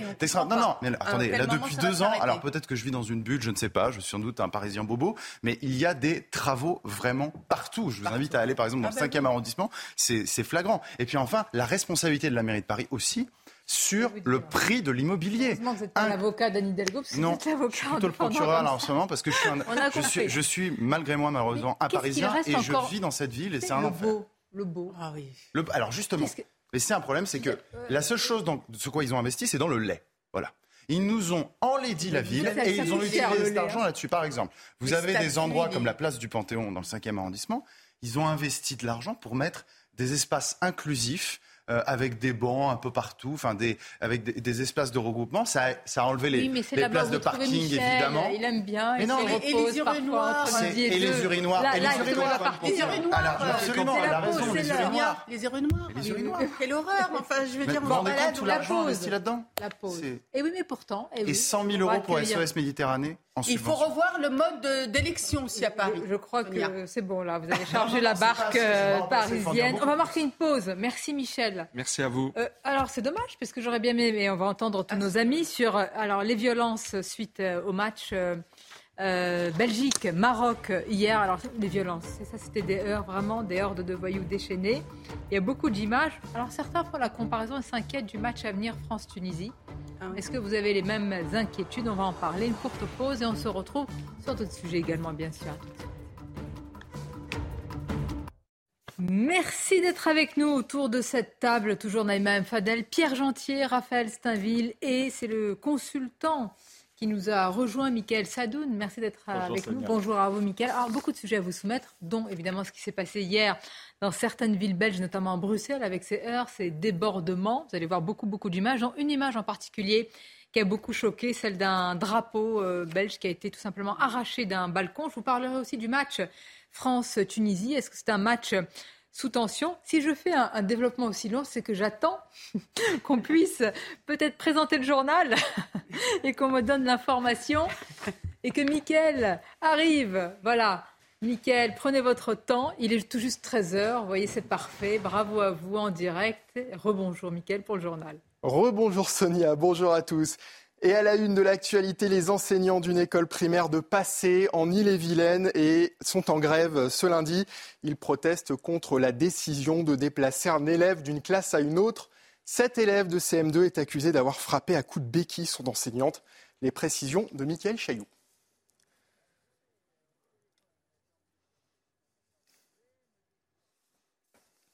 À passer au nord de Rennes, tous les enseignants de l'école primaire sont en grève. Les enfants sont accueillis par du personnel communal ou bien restent à la maison. Dès 8 heures, par solidarité, les parents se sont réunis devant l'école pour protester contre l'agression d'une maîtresse mardi dernier par un enfant de 10 ans en classe de CM2.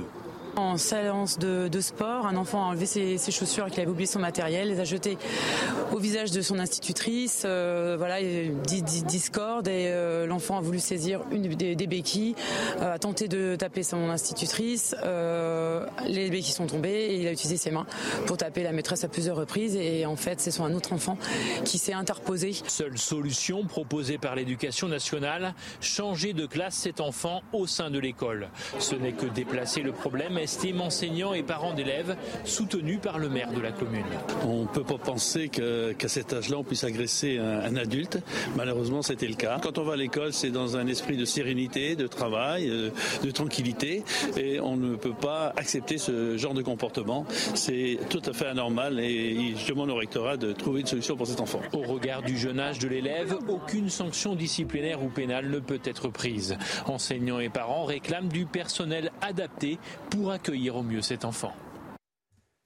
Cinq manifestants jugés à Niort ce lundi. Euh, après les, manifestations de, Sainte-Soline contre le projet de méga bassine. Euh, Antoine Estève, vous êtes sur place devant le tribunal de Niort où un rassemblement s'est organisé cet après-midi en soutien aux manifestants effectivement, il y a un tribunal bien gardé, comme vous pouvez le voir, par ses forces de police et de gendarmerie mobile tout autour du palais de justice de Niort. Et cette manifestation de soutien euh, pour les militants qui sont jugés cet après-midi. Vous voyez cette manifestation sur ces images en direct de Jérôme Rampenou. Ils sont environ 150 à venir justement soutenir euh, ces personnes qui avaient été interpellées en marge de cette grande manifestation de Sainte-Soline. Souvenez-vous, euh, le mois dernier, 8000 personnes s'étaient rassemblées. C'était une manifestation interdite et des violences avaient eu lieu sur place. Alors évidemment, ici, les militants nous disent tous que euh, les provocations de ces violences venaient de la part des forces de l'ordre, mais ils seront jugés cet après-midi. Ils devaient être jugés normalement en comparution immédiate juste après euh, cette manifestation de Sainte-Soline, mais ils ont demandé un délai pour préparer leur défense. Nous allons suivre cette audience cet après-midi. On vous tient au courant évidemment un petit peu plus tard sur CNews. Merci Antoine Estève. Dans le reste de l'actualité, Elisabeth Borne a planté son arbre dans les jardins de Matignon. La Première ministre n'a pas échappé à la tradition initiée par euh, l'ancien Premier ministre Raymond Barre. La Première ministre a assuré vouloir se démarquer de manière différente en choisissant un chêne vert. Pourquoi? Cactus. Dans le reste de l'actualité, le calme est de retour dans les rues de Pékin après les manifestations de ce week-end contre la politique zéro Covid du gouvernement chinois depuis la province de Xinjiang dans le nord-ouest du pays. Euh, plusieurs restrictions sanitaires ont été allégées. Écoutez la réaction des habitants de Shanghai au lendemain de cette mobilisation. Chacun a ses propres exigences. C'est bien pour le pays de pouvoir discuter. Je peux comprendre que certaines personnes soient contre une telle situation, mais je ne peux pas dire de quel côté je me situe. Nous devons toujours être rationnels en ce qui concerne le patriotisme. Il ne faut pas nous laisser entraîner dans de mauvaises actions. Il n'est pas nécessaire de choisir cette solution qui ne fait pas appel à une réflexion appropriée. Ces actions vont perturber l'ordre public. Et puis en sport, ouverture cette semaine de la billetterie des Jeux Olympiques de Paris 2024 et le processus est inédit. À partir de jeudi, vous allez pouvoir vous inscrire pour participer à un tirage au sort qui vous permettra ensuite d'acheter des places sous forme de pack. Et pour euh, rendre ces JO plus accessibles, certaines places seront vendues 24 euros l'unité. La suite avec votre chronique sport. Regardez votre programme avec Sector, montre connectée pour hommes. Sector, no limits. Et on retrouve tout de suite notre envoyé euh, spécial à Doha, Xavier Giraudon. Les Bleus ont déjà la tête dans les huitièmes de finale, Xavier. Oui, ça semble euh, étrange puisqu'il y a encore ce match à jouer dans deux jours, ici même face à la Tunisie. Mais Didier Deschamps l'a dit, la victoire contre le Danemark offre la possibilité de tourner et on va le faire. Ça veut dire que les doublures vont être appelées à la rescousse, histoire que tout le monde soit intéressé par cette aventure. Mais des doublures de luxe quand même, la plupart jouent dans des, très grands clubs. Entre le deuxième et le troisième match euh, en Russie, il y avait eu six rotations. Il y aura au moins six changements dans l'équipe qui va jouer la Tunisie. A priori, la première place est validée. Il faudra un incroyable concours de circonstances pour que les Bleus euh, terminent deuxième avant leur huitième de finale qui aura lieu le week-end prochain. On peut à, s'attendre pardon à des retours de, de, Mandanda, de Kamavinga, de Fofana, de Gendouzi, de Coman parce que c'est un titulaire bis de cette équipe et peut-être de Marcus Thuram. Il y aura beaucoup beaucoup de changements dans cette équipe de France. Peut-être des précisions. Tout à l'heure conférence de presse de deux joueurs, Jules Koundé et Jordan Verretou. Entraînement à 18h ouvert à la presse. Vous saurez tout sur les antennes de CNews. Vous avez regardé votre programme avec Sector, montre connectée pour hommes. Sector, no limits.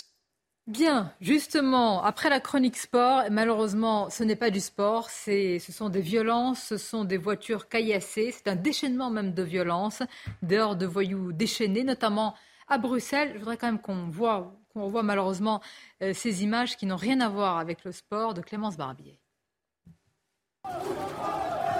Scène de chaos à Bruxelles hier soir. Voitures et mobilier urbain sont brûlés.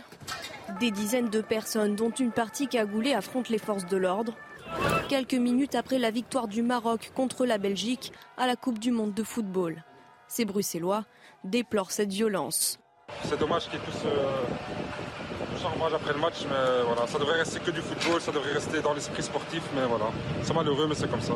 Ça a commencé à la mi-temps, sait même pas qui a commencé, qui a fait allumer le feu, on ne sait pas. Le retour au calme est revenu aux alentours de 19h. La police a procédé à 11 interpellations et une personne a été placée en garde à vue. À Liège, une cinquantaine d'individus ont attaqué un commissariat. Dans le nord du pays, à Anvers, une dizaine de personnes ont également été arrêtées. Et l'image dont je, vous ai parlé, qui a beaucoup fait réagir sur les réseaux sociaux, mais pas seulement, de ce drapeau belge retiré d'un balcon, arraché d'un balcon devant une foule euh, euh, en liesse. De quoi est-ce le symbole, selon vous, euh, Michael Sadoun? C'est certainement le symbole de la faiblesse de l'Occident face à une violence qui, vient d'ailleurs, qui parfois ne s'exerce même pas dans les pays d'origine, puisque j'ai entendu un influenceur euh, dire allez retirer un drapeau de l'Algérie en Algérie ou du Maroc au Maroc, et vous n'allez plus beaucoup voir la lumière du jour. Donc c'est certainement le signe de notre propre incurie. Euh, je pense que c'est toujours les mêmes personnes. Hein. Attention, euh, on ne parle pas d'une majorité, on parle toujours d'une minorité qui vient euh, foutre le feu et dégrader l'environnement public. Euh, on est aussi face à une appropriation de l'espace public par des caïds qui ont décidé que l'espace était à eux. Voilà, mais vous savez, je, je ne fais même pas porter le chapeau euh, à l'intitulé spécifique du match. Euh, en France, même quand la France a gagné, on a eu des violences similaires sur les champs. Donc voilà, c'est toujours les mêmes personnes qui viennent se comporter comme des voyous et avec lesquels il faudra un jour appliquer une répression un jour. violente. Oui. Mais on dirait qu'il y a une forme de résignation dans votre constat. On dirait qu'ils ont il fallait presque s'y attendre. Bah oui, oui, mais ah tout le monde s'y attendait. Euh, déjà, euh, avant la Coupe du Monde, il y avait des, tableaux qui circulaient euh, sur les réseaux, les réseaux sociaux en disant voilà les matchs après lesquels il pourra y avoir des violences. Donc globalement, tous les matchs qui impliquent des pays du Maghreb qui jouent, et plus probablement encore s'ils jouent contre des pays comme la France, la Belgique, qui sont évidemment les pays de colonisateurs, les méchants contre Alors, lesquels la Belgique, c'est pas le cas, enfin, avec le Maroc, pas En l'occurrence, c'est pas le cas. Et puis on verra des images tout à l'heure euh, du Maroc. Alors là, c'était, euh, j'allais dire, la joie, mais dans le calme le plus normal, rien à voir. Ah ben, on les a, on va les regarder. Voilà, les drapeaux, tout simplement, des fils de voitures, des klaxons, très certainement, on n'a pas le son, en tous les cas, des, des cris de joie. Bref, qui peut y avoir de normal après la victoire. C'est un contraste très intéressant. C'est incroyable, c'est saisissant comme contraste. C'est un contraste très intéressant, mais en même temps, je pense que c'est pas un contraste euh, enfin, très étonnant dans le sens où je pense qu'en tout cas dans nos sociétés européennes, et notamment, alors il y a le rôle de l'immigration et pas que, euh, je pense que le. C'est euh, Philippe Muret qui parlait beaucoup de l'homo festivus et du rôle de la fête et comment est-ce que la fête a, oui c'est ça, la fête a fondé justement une part de la civilisation européenne. Et la fête est un moment de joie. et en fait, ce qu'on remarque aujourd'hui, c'est que les, les manifestations festives ne sont plus des manifestations de joie, mais bien plus des manifestations de haine, de violence, presque un exultoire. C'est-à-dire qu'à partir du moment où vous êtes sur les Champs-Élysées le soir d'une victoire ou d'une défaite en fait de la Cour de France, de de l'équipe de France, euh, c'est la fête. Et cette fête dégénère systématiquement. Et on a l'impression, c'est on a l'impression, c'est le droit disparaît à ce moment-là. C'est-à-dire il n'y a plus de normes. On est dans un espace de sauvagerie Total, il faut le dire. Il suffit simplement de se retrouver, ce qui a déjà été mon cas euh, une fois, euh, un soir de, Coupe du Monde sur les Champs-Élysées. Et alors là, vous voyez des scènes euh, qui ne ressortent plus de l'humanité, de la, la conventionnalité de ce que les Anglais appellent même la common decency. On est ailleurs. Sur les Champs-Élysées hier, parce qu'il bah s'est passé aussi quelques Je pense qu'on va voir des choses incidents. Ça n'a rien à voir. Hein. Aucune commune mesure, véritablement, et ça, il faut le dire, avec ce qui s'est passé euh, notamment à Bruxelles. Mais regardons également ces images hier, donc dans la capitale, à Paris, et sur euh, euh, l'avenue des, des Champs-Élysées, avec quelques tensions. Là, ce qui fait dire, on en parlera dans quelques instants, qu'il peut y avoir un match sous tension avec celui des Bleus à venir, mercredi 17h, entre la France et, la Tunisie. Alors, écoutons la réaction. Et c'est pour ça, la question c'est après, quelle solution? Comment endiguer tout cela? Poser la question ce matin au président du Rassemblement national. Quelle réponse apporte-t-il? Écoutons-le. Je suis toujours surpris de voir euh, des, populations qui sont euh, nées en France ou en tout cas en Belgique, hein, le contexte est à peu près similaire, euh, qui doivent tout à la France euh, et qui se comportent de manière haineuse à l'égard du pays qui les a accueillis. Euh, il y a, pour paraphraser Max Gallo, des gens qui sont d'ici mais dont l'âme est incontestablement d'ailleurs. Et ces, ces scènes de, de violence qu'on a vues euh, hier en Belgique à la suite du match rappelle un peu les scènes qu'on avait vécues au Stade de France euh, au mois de, mois de juin dernier, au mois de mai dernier euh, en France, où on voit à chaque fois des gens qui se lèvent, qui, sous l'impunité généralisée à la fois de la justice et de la politique d'immigration, mais aussi de la politique d'assimilation, s'en prennent à l'État, à la nation, à l'ensemble de ses représentants. Est-ce que vous partagez le même diagnostic? Moi, je pense que hum, quand on analyse tout ça, on ne peut que penser qu'est-ce qui s'est passé dans ces sociétés occidentales pour que finalement il y ait ce, tel comportement. Parce qu'on a bien vu que, par exemple, pour citer le Maroc, euh, ça s'est très bien passé parce que c'est un système aussi qui est peu laxiste, il faut dire les choses, qui est très ferme autour des, comportements qu'il faut euh, absolument donc euh, condamner. Mais aujourd'hui, qu'est-ce que ça dit aussi de la société? Et ce qui s'est passé effectivement en Belgique, moi j'aurais cru qu'il pouvait y avoir des moments de fraternité, c'est-à-dire que ça soit mais là, le Maroc déjà bien que le drapeau n'ait pas euh, été piétiné. ils, ont cette double appartenance, mais il n'y a pas d'histoire, il n'y a pas, il n'y a pas d'histoire euh, coloniale ni quoi non, que ce soit entre la Belgique et le Maroc. Par la colonisation. qu'on l'a assimilé à la France, à d'autres Bien évidemment. À l'Occident. Mais ça veut dire, non mais ça veut dire aussi toutes ces sociétés là. Il faut aussi dire les choses elles n'ont pas, en fait, mis en place des parcours d'intégration et d'appartenance commune. Elles n'ont pas conditionné. Je reviens encore, excusez-moi Sonia, mais je vais revenir au Danemark, qui a décidé que quand vous venez au Danemark, pendant huit ans, vous êtes en fait suspendu. Votre installation est suspendue parce qu'il faut que pendant huit ans, vous n'avez aucune aide sociale pour prétendre à un titre permanent, c'est même pas la nationalité. Vous voyez ce que je veux dire? C'est-à-dire là, on n'en est même plus à l'intégration. Là, c'est une haine. Oui, c'est un déferlement. Mais, l'échec de l'intégration et l'échec aussi de ne pas avoir transmis bah, cette, cette j'allais dire tout simplement cet amour de ce pays. Donc quelque part, effectivement, il y a une démarche personnelle d'intégration qu'on fait. Vraiment, je suis vraiment sincère. Vous croyez que pour cette, alors cette partie, hein, parce que c'est une, ce n'est pas évidemment l'ensemble, est-ce qu'on peut encore vraiment aspirer ou estimer qu'un jour il peut y avoir non pas l'amour euh, du, du, pays, mais en tous les cas pas la haine? Au moins un respect. Parce que, en fait, là, euh, je, après, je, vais laisser bien sûr Raphaël Steinville, mais ce qui me marque ici, c'est pas le, c'est pas la haine du pays, c'est que ces gens-là, en fait, méprisent l'Occident. Ils ne le détestent pas, ils le méprisent. Ils le considèrent comme faible, et donc ils s'autorisent des choses ici qu'ils ne s'autoriseraient pas chez eux. Donc il y a eu une trop grande permissivité. Mais ça veut dire donc, quoi, C'est intéressant ce que vous dites. Donc ça vient de l'Occident. C'est-à-dire c'est à, c'est à l'Occident aussi de s'interroger pourquoi est-ce qu'il a perdu de nombreux ah repères, est-ce qu'il n'est plus exactement. ils, ne sont forts, ils ne sont forts que parce que nous sommes faibles. de l'instant que l'Occident ne s'affirmera pas, de l'instant que les États n'adopteront pas le minimum de système répressif, dès l'instant qu'on ne repensera pas un petit peu euh, ce qu'on appelle d'un mot sacro-saint l'état de droit, et pour lequel d'ailleurs Raphaël a fait un excellent papier, je le signale, euh, nous n'en sortirons pas. Mais nous sommes coincés parce que nous sommes dans une vision culpabilisatrice de l'Occident. Euh, je le répète, c'est parce que nous sommes faibles qu'ils sont forts. Vous pouvez évoquer tous les parcours euh, euh, d'intégration possibles, mais la question de la soutenabilité aujourd'hui de cette, de cette immigration euh, est en jeu. C'est-à-dire qu'aujourd'hui, on n'est plus en capacité d'assimiler. Donc, euh, euh c'est une question essentielle. Est-ce qu'on peut continuer dans, dans, dans, ce sens-là? C'est impossible. Euh, et le problème avec ces, ces jeunes, c'est qu'ils ont probablement la nationalité belge, la nationalité française ou d'autres, mais ils se sentent et ils se vivent comme étrangers. on, a, on a échoué à les intégrer. Et après, dans les, dans les réponses immédiates à donner, et, euh, puisqu'on doit se projeter sur le, match euh, France-Tunisie, moi je pense que ça a été fait notamment avant le, il y a, quelques mois, au moment de la Coupe de, de, l'UEFA.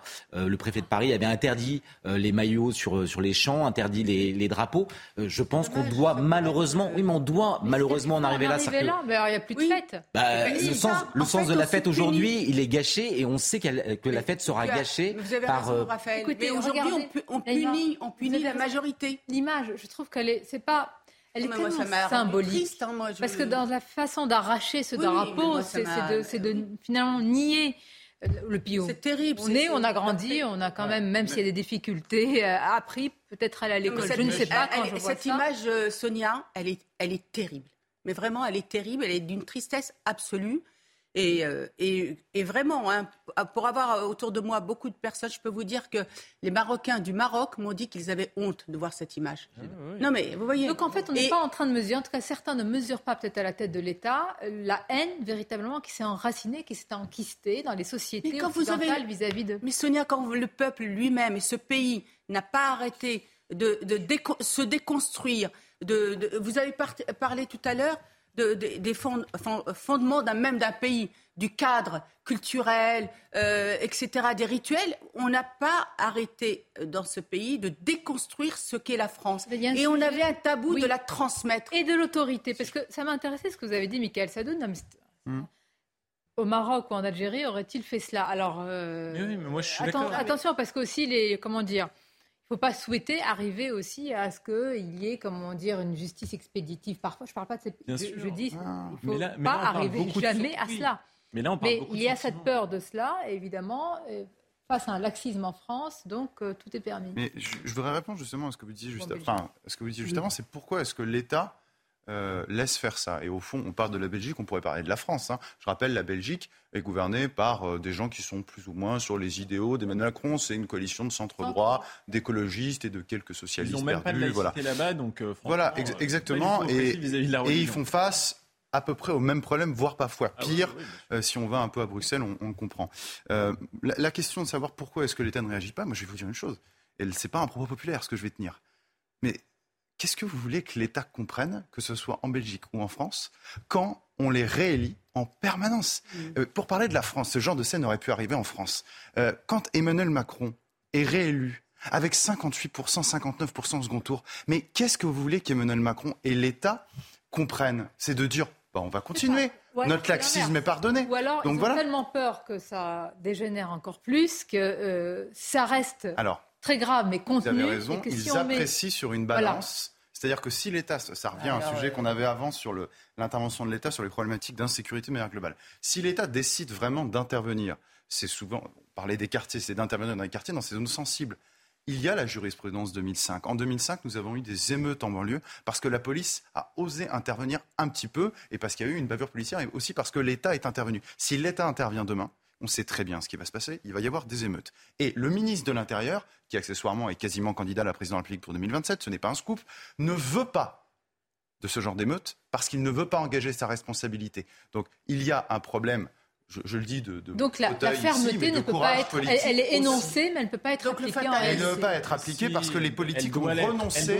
Et s'accommodent du moindre mal. Mais vous n'êtes, pardonnez-moi, parle- vous n'êtes pas au pouvoir. Si vous êtes au pouvoir, vous prenez le risque d'un tel embrasement Ah bah, je pense que si on ne le prend pas maintenant, on le prendra Ah à un oui, ça, moment nous où le, d'accord. où Ah le oui, rapport de sera force pire. sera défavorable à l'État. Donc je ouais. préfère qu'on le prenne aujourd'hui. Mais là, on parle beaucoup de sentiments d'appartenance et de haine coloniale, etc. Moi, je pense que, franchement, l'identité, elle commence par l'autorité. Il n'y a pas de maison commune, il n'y a pas de commun. S'il n'y a pas de mur, donc il n'y a pas de limite. Et s'il n'y a pas de toit, donc il n'y a pas d'autorité et de rapport hiérarchique. Donc il faut restaurer ce rapport. Et une fois qu'on l'aura fait, je vous assure que l'intégration se portera déjà Ah, moi, beaucoup mieux. vous, euh, mais vraiment beaucoup mieux. Ces jeunes qui arrivent d'Afrique du Nord, etc., ils veulent trouver en la France une autorité. Ils la cherchent. Mais si la France ne leur donne pas, ils la quatrième trouveront ailleurs. génération maintenant, quatrième génération maintenant, qu'est-ce qu'on n'a pas fait? Et encore une fois, moi, quand je vois que dans les années 80, quand on a eu des émeutes, des problèmes d'intégration, d'identité, c'est là qu'on aurait dû prendre à bras le corps les- les- ces questions-là, et non pas mettre euh, ah bah oui, c'est parce qu'ils sont désœuvrés, alors on va mettre des actions ceci, oui, des actions cela, on 80. va arroser les associations, etc., etc. Et c'est ça le drame. Et c'est ça le drame, c'est-à-dire qu'on n'a pas créé les conditions qu'ils s'agrègent. On n'a pas créé. Il y a le déni après, déni. La, après la finale de la Champions League. Enfin, pardonnez-moi, les débordements autour du Stade de France, c'était quand même la faute aux Anglais. Alors, il est vrai que le ministre de l'Intérieur est revenu, mais quelles leçons euh, a été, ont été retenues? On va avoir le match. Je ne dis pas qu'il est sous tension, mais enfin, on peut quand même se dire qu'il peut y avoir un peu de qu'il crispation autour d'un match euh, euh, France-Tunisie. Est-ce qu'on peut avoir les mêmes scènes et est-ce qu'il va y avoir, je ne sais pas moi, une réaction avant du ministre de l'Intérieur de dire attention, il faut euh, une lettre au préfet pour dire euh, sur les Champs-Élysées, à Paris, dans certaines villes, euh, voilà comment ça doit se passer. On peut présupposer mal- malheureusement qu'on on assiste, comme à Bruxelles hier, à des scènes similaires. Et, et donc la, le discours euh, d'avant-match doit être extrêmement ferme. Moi, je pense que, euh, je le disais tout à l'heure, mais je pense que l'interdiction euh, euh, doit être faite sur un certain nombre, notamment euh, d'avenues euh, des Champs-Élysées, de manifester avec des drapeaux étrangers. Euh, et ça, ça ne me choquerait pas. C'est-à-dire qu'en fait, on est en France, euh, ce, qui, ce qui est possible à l'étranger l'est toujours impossible chez nous. Donc vous Euh, interdisez, par exemple, là, drapeau. Une question très, par exemple, si c'était France-Espagne, c'est pas le cas où il y a Oui. une communauté. Même chose, le drapeau. Euh, bah, tous je les pense que de, drapeaux ma- de- de étrangers. manière préventive, oui, je pense que. Tous les euh, drapeaux. euh, mais, mais justement. Non, mais je, sais- je sais que ça peut Mais paraître Raphaël, exagéré, mais on est je dans un comprends, monde mais vous tellement voyez, C'est pas une question. Aujourd'hui, Alors on- évidemment, il y a des problèmes plus spécifiques pour Non, mais certaines que- communautés, parce que tu parlais des problèmes d'intégration. Je m'excuse que l'absence de structure n'a pas causé les mêmes problèmes dans toutes les communautés qui résident en France. Franchement, Ah, ah non, les mais c'est communautés vrai. c'est asiatiques vrai. ou machin Ah non. Et attends, je vais te dire même plus, Michael, et je vais aller dans ton sens. Prends les, les, les Turcs. Les, Turcs, moi j'ai beaucoup travaillé dans des, villes avec les- la, euh, la communauté turque parce que pour le coup, ils sont Euh. organisés en communauté. Mais ils s'occupent de leurs enfants et tu ne tu vois pas un enfant turc dans la délinquance. Vraiment, hein. Ça ne veut pas dire la qu'il y a... question d'Eric et les parents. C'est Voilà. toujours la même question. Et les parents. Les parents, ils sont... oui. Eh oui. Euh, ça, ça passe sous les radars. La responsabilité par... Vous- On a parlé Ils des responsabilités 14 ans, euh, individuelles, des responsabilités oui, oui. de l'État. Ouais. Hmm C'est- ils n'ont pas toujours 14 ans. en Non, non, mais attends, c'est- 2005, alors Ouais. pour avoir été vraiment au- euh, sur le terrain en 2005, c'était des gamins. C'était des gamins de Mais là, 14, 15 oui, ans. L'éducation, qui c'est pas, pas juste Non, les parents par qui les enferment à la maison. hein. Oui. Non, vous, pour vous, c'est un non-sujet par rapport à ça. Je vois. Non, mais c'est pas le, Non le sujet principal. Je pense que c'est pas le sujet principal. ouais, ouais. Je pense qu'aujourd'hui, on est sur, euh, sur une, une, une délin- une délinquance d'adultes assumée, euh, Pas avec une haine. bah, Pas certaine. Je pense qu'il y a beaucoup de mineurs. Non, je suis pas sûr. Non. Je- et, et puis je pense très sincèrement qu'on le traitera Donc, pas par l'interdiction des drapeaux. enracinée, Non, assumée, Couvre-feu. affirmée. Vraiment, un il faut- couvre-feu. Il Ouais, faut de couvre-feu manière ciblée être de beaucoup plus 18 ans. violent. C'est-à-dire que voilà, pourquoi pas proposer des peines d'emprisonnement très courtes pour ceux qui sont pris sur le fait en train de dégrader du matériel. c'est Mais vous déjà- savez pourquoi C'est parce qu'ils sont cagoulés avec des capuches. Qu'est-ce que vous faites? Vous mais faites si un délit attrapez- collectif, ça n'existe pas. Ah, mais c'est déjà assumé les la possibilité Si vous les attrapez, pardonnez-moi, c'est comme quand il y a eu des attaques. Attendez, L'interdire les maillots, interdire les. attendez, juste une précision. Comme il y a eu des attaques par rapport aux policiers, maître, vous le savez mieux que moi, vous ne pouvez pas les identifier. Et quand vous les identifiez, c'est- des procès extrêmement longs pour savoir qui a participé, Ouais, qui, a, faut- qui a lancé le cocktail, qui a. Mais- Il y a un problème plancher. d'enquête. Le vrai problème dans ce genre de manifestation, c'est euh, les preuves et les enquêtes en réalité. Et c'est pour ça que bien souvent, beaucoup d'auteurs sont relâchés en réalité parce qu'on n'a pas, enfin d'auteurs présumés, de suspects, euh, pour être précis, parce qu'en fait, on n'a pas, on n'a Alors, pas la réunion des Ouais. éléments Beaucoup- beaucoup de suffisants pour caractériser l'infraction. Black Bloc pris sur le fait avec un sac avec euh, des, des cocktails Molotov ou autre Quand c'est pris le sur le fait, quand c'est pris ils sur sont le relâchés. J'ai beaucoup de réactions, alors je ne vais pas citer son nom, mais je le connais, je le salue, qui me dit mais il faut redire que c'est la famille qui éduque et pas l'école. Faillite de qui? Ah, mais c'est intéressant parce qu'en réalité, non, mais alors, attends, alors ça, c'est très, c'est très intéressant comme remarque parce que justement, normalement, ce devrait être la famille qui éduque. Seulement, on nous a fait croire, le on étant collectif, que c'était le rôle de l'école d'éduquer. D'ailleurs, avant, je vous rappelle que le ministère de l'Éducation nationale s'appelait le ministère de l'Instruction. Ce changement sématique n'est pas dû au hasard. En réalité, c'est une vieille vision jacobine, euh, étatiste, 89 de dire que c'est l'État qui doit venir corriger les inégalités. C'est l'État qui doit venir faire, un- qui a un rôle social, un rôle d'éducation des valeurs républicaines et, qui fait fait la morale. Et qui fait la morale là où normalement la morale. euh, parce que ça, ça sort de la morale. hein. On, est, on est sur un terrain moral ici, de ne pas attaquer des gens, de ne pas brûler des voitures. Eh, bien, eh bien, en réalité, comme on délègue ce rôle implicitement à l'État, et que l'État est particulièrement faible, particulièrement laxiste et très misérabiliste, eh ben, faut pas s'étonner. Pierre, il le faisait l'État. Très, oui, mais, On arrivait, il y avait la, le- comment ça s'appelle la morale. Mais c'est pas à l'État de faire Non, ça. L'État, le- oui, mais l'État le fait mal. fais- Et l'État ne pourra jamais bien le Mais faire parce que c'est le rôle, euh, non, c'est le rôle de la famille. compris. Bon, on peut espérer quand même voir aussi un beau match, hein, parce Oui, que bah, le pire peut-être parfois. Et, euh, et d'ailleurs, le match, le match d'hier entre la Belgique et, Ah bah et le Maroc était un, un beau un- un match. très beau match. On est d'accord que personne ne boycotte, que tout le monde regarde. Oui, on va regarder quand même. Et les pronostics alors euh, Je ne m'aventurerai pas sur le sujet France-Tunisie. N'est-ce pas On va marquer une courte pause. Vous avez un pronostic? Ah, Moi, je pense que la France va faire 2, 2 à 0. Oui, là, vous- oui. J'ai pas de pronostic, pardon. Non? Même Mais Paris. pourquoi cette prudence là? Oui, Même aussi. Paris, Je 2-0. ne regarde pas le foot. Oh non. Ah, Ah, mais si, je vous Même pour la Coupe Non, mais même si euh, les Bleus continuent à. Rien, j'ai jamais regardé un match hormis 98. Mais c'est rabat-joie. Mais je suis pas rabat-joie, vous allez pas me forcer. Le rugby, à la limite, je C'est ça, préfère. je vais pas vous forcer, évidemment. Allez, pour vous faire plaisir, un nul.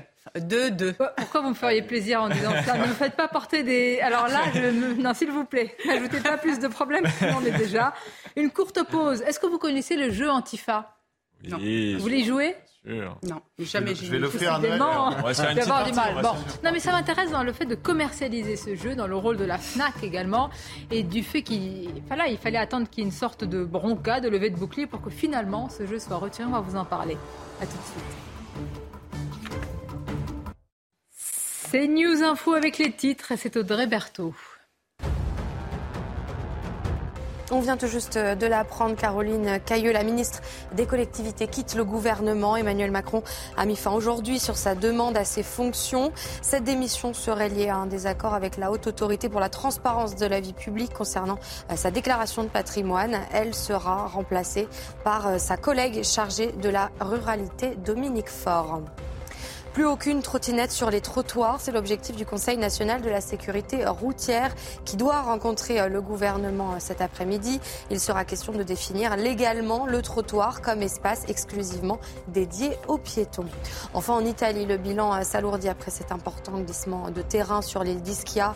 Au moins sept personnes sont décédées ce week-end, cinq sont toujours portées disparues. Le gouvernement italien a décrété l'état d'urgence.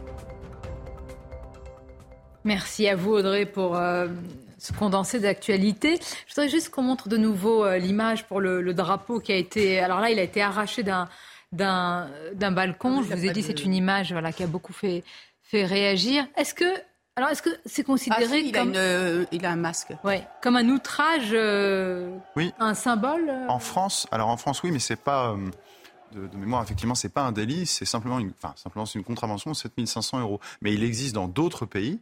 Euh, par exemple, il me semble que c'est en, alors c'est un peu plus loin, mais en Arménie, c'est, je crois que c'est deux ans de prison, vous voyez. Euh, il y a d'autres États comme ça où c'est de la prison. Euh, alors, est-ce que ça doit être étendu? Euh, Écoutez, moi j'ai envie de vous dire, c'est presque un faux problème en réalité, parce que si on met de la prison, euh, est-ce que demain ces gens iront vraiment en prison dans la mesure où les prisons sont surpeuplées? Euh, Bien. je sais pas. Non. Écoutez, Je sens le problème est peut-être à, le problème. Mais c'est bien un. Le outrage, problème, il faut le- euh, Les choses se l'envisager à la répètent tout racine. le temps. On sait que la justice ne traite pas les problèmes. Je sens un fatalisme qui est Ah non, non, non, angoissant non. en fait. Oh, je suis pas du tout fataliste assure, si vous hein. parlez de mes propos. Non, mais je parle pas de. Mais non, mais Il y a Pierre, des choses à je sais faire. bien. mais je parlais de, de, de- à un moment. euh, Ah vous oui, oui. imaginez on Non, mais, mais j'ai une mais- pose action. Est-ce que arracher un drapeau, c'est comme le brûler ou le piétiner, c'est un outrage? Mais justement, c'est intéressant. Imaginez, mais l'inverse. Parce que là, c'est un drapeau belge. Imaginez un drapeau marocain brûlé Mais oui. avec une foule en délire en bas. Là, je peux vous dire une chose. Les journaux, y compris français, en parleraient en disant qu'il y a une manifestation d'extrême droite. Là, c'est un non-sujet, hormis ici.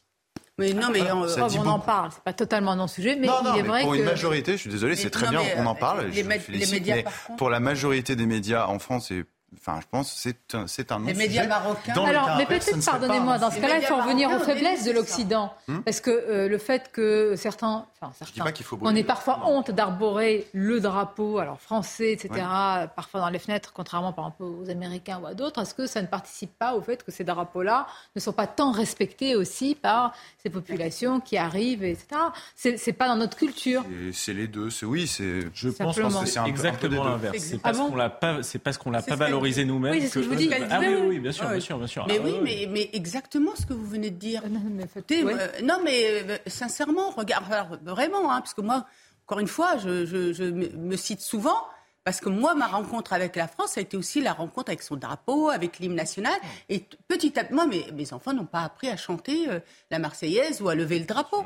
Vous voyez, donc c'est ça, est-ce qu'on est fier d'un pays Vous savez, dernièrement, Sonia, je voudrais juste vous raconter cette anecdote. Vous savez que je suis d'origine marocaine, et dans les mariages au Maroc, vous avez toujours vers la fin, on chante l'hymne national et, on- et vous avez des mini-drapeaux qui sont soulevés. Et vous pouvez pas imaginer l'émotion avec Et laquelle... oui, et la Eh bien, ferveur. J'aimerais Bah bien oui. qu'en France, on soit dans ça aussi. Oui, mais le patriotisme en France, c'est suspect. Euh, il est euh, nauséabond. Euh, c'est toujours euh, accolé à une sorte d'idé- d'idéologie d'ex- d'extrême droite. Donc c'est ça le problème, c'est-à-dire que euh, les gens ont peur de s'affirmer, de se proclamer euh, français, d'afficher leurs couleurs.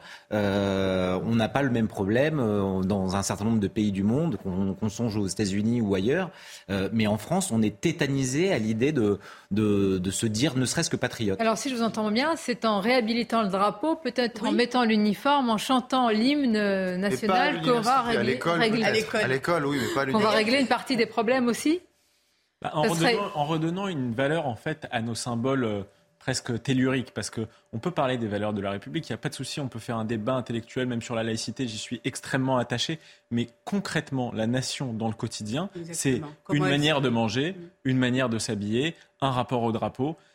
Des choses toutes bêtes finalement. Ouais, L'humain n'est pas que dans des On va pures abstractions. Je pense pas qu'on va. Alors, je vais peut-être euh, avoir un propos à rebours euh, pour une fois de Raphaël Saint-Ville, mais je, je pense qu'on on va pas tout régler avec ça parce qu'en réalité, faut bien comprendre une chose. C'est pas. euh, il y a 70 millions de personnes en France qui ne rêvent que d'une chose, c'est de sortir leur drapeau et euh, ils ont honte de pouvoir le sortir. En fait, en réalité, nous, à la différence, par exemple, de- des pays que vous avez cités, comme le Maroc ou d'autres pays du Maghreb, euh, nous sommes touchés, frappés par une épidémie euh, qui dure depuis des décennies, qui s'appelle le postmodernisme. Et c'est un mot un peu, un peu gros, mais pour expliquer que nous, nous considérons que la nation, enfin nous, une grande partie des Européens considèrent que leur histoire est derrière eux, que tout ça s'est passé, que les nations s'est rabougri, c'est pas bien, ce qui compte, c'est l'individu.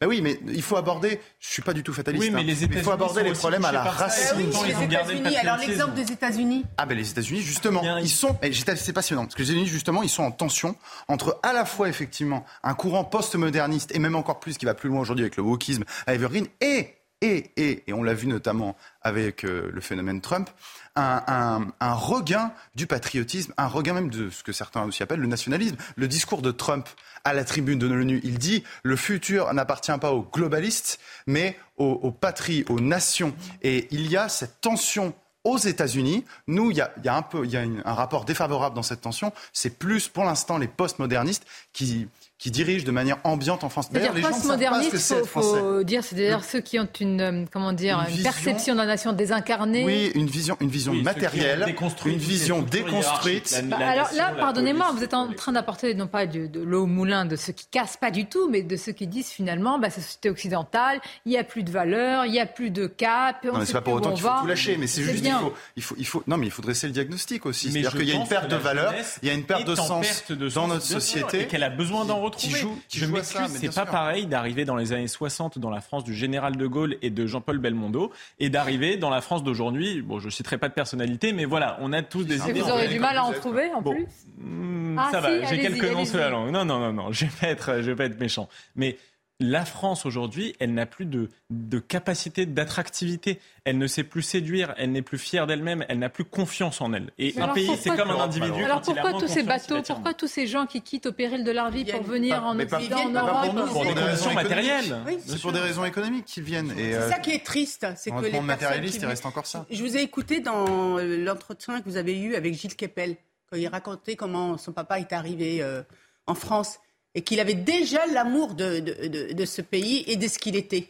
je peux vous citer aussi, vous, avez, euh, vous me faites penser à Sylviane Agazinski, dont le, le livre récent s'intitule Face à une guerre sainte, qui son père est polonais, et à la fin de sa vie, il lui a dit j'ai euh, euh comment dire, j'ai échangé les rois de Pologne contre les rois de France. Voilà. voilà. Oui, mais c'est ça. Mais vous savez. Euh, mais bon, est-ce que c'est un, intégration, assimilation Elle le cite. Euh, mais oui, mais vous savez, moi, je, bah, comme, euh, comme Naïma, j'ai une partie de, ma famille qui vient d'Afrique du Nord. Les gens de ma famille se levaient au moment de la Marseillaise. Voilà. Devant la télé. Non, mais c'est pour dire la fierté qu'il y avait avant. Alors, je dis pas. Il ne faut pas nécessairement singer le passé, on est dans une autre époque, peut-être que l'individualisme est plus grand aujourd'hui, on peut le regretter, mais bon, c'est un peu comme ça. Mais bon, remettre au moins à jour le respect de la nation, si ce n'est son amour inconditionnel. D'accord, mais ça ne se décrète pas. Non, mais, ça, se construit. Pas, c'est pas parce qu'un responsable politique demain va venir vous dire, écoutez, c'est comme ça, la nation c'est important. Mais l'État ne peut pas tout, vous avez tout à fait eh raison.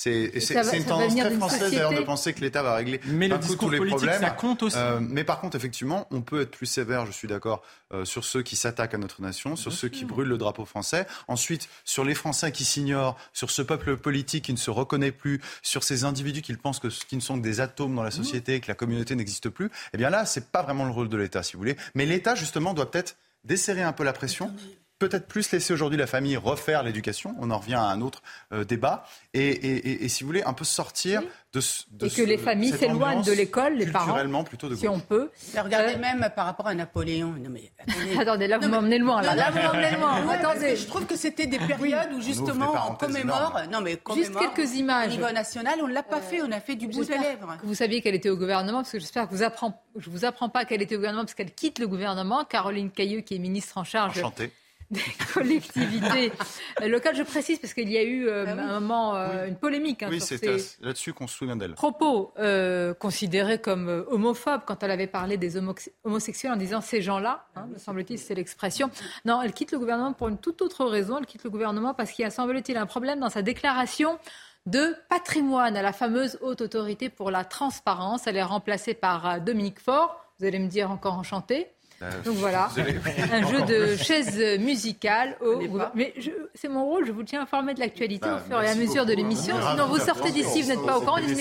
Comment ça se voilà. Vous avez un commentaire à faire Non Alors je vais passer à ce jeu, ça Si, vous avez un commentaire? Moi, je trouve personnellement que les déclarations de patrimoine ont euh, fracassé la vie politique. Je trouve que les, les, déclarations d'intérêt sont très importantes parce que ça permet de voir quand même l'influence peut-être des lobbies ou des intérêts privés sur l'action des politiques. Mais les déclarations de patrimoine ont eu un effet dévastateur sur la stabilité des gouvernements et de la politique.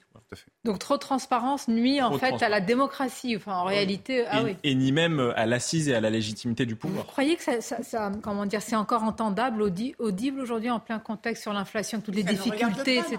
Je ah pense que c'est le même sujet dont on parlait tout à l'heure. C'est une question d'autorité. Les gens sont en quête d'une nouvelle autorité et l'autorité a besoin de secret aussi et de distance.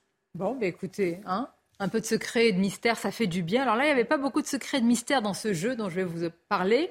Je voudrais vous préciser un petit peu l'histoire. Après plusieurs interpellations, notamment, alors il faut le dire, un hein, Rassemblement national sur les réseaux sociaux, un jeu baptisé Antifa a été retiré de la vente par euh, l'enseigne, par la FNAC. Il a été créé au départ par euh, un site.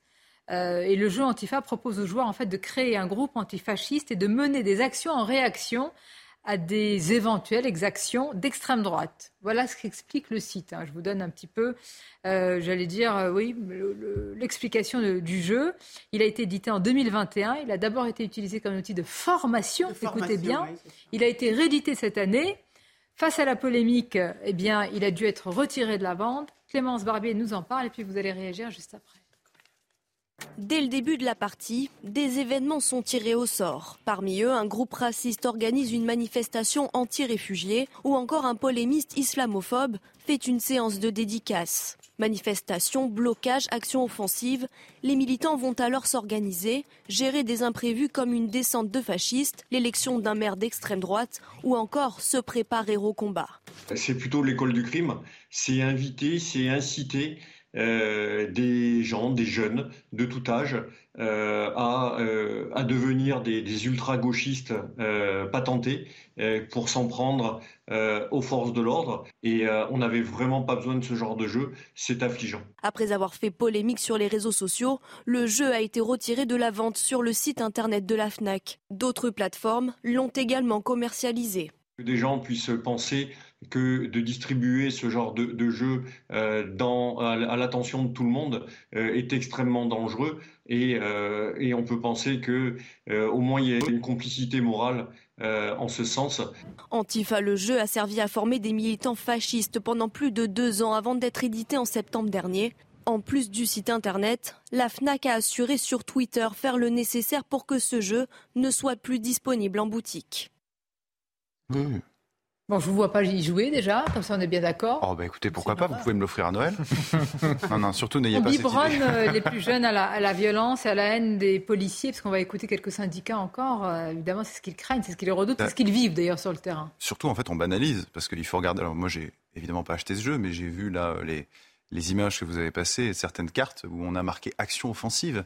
Euh, j'aimerais bien que la, FNAC s'exprime quand même, c'est-à-dire qu'on parle de groupements qui sont des groupements... Un communiqué, allez-y, on va le voir. Non mais on parle de groupements qui sont quand même des groupements ultra-violents. Euh, je crois que Gérald Darmanin avait essayé d'en dissoudre un, et là, pour une fois, le Conseil d'État a annulé une dissolution, ce qui arrive une fois sur dix. Hein.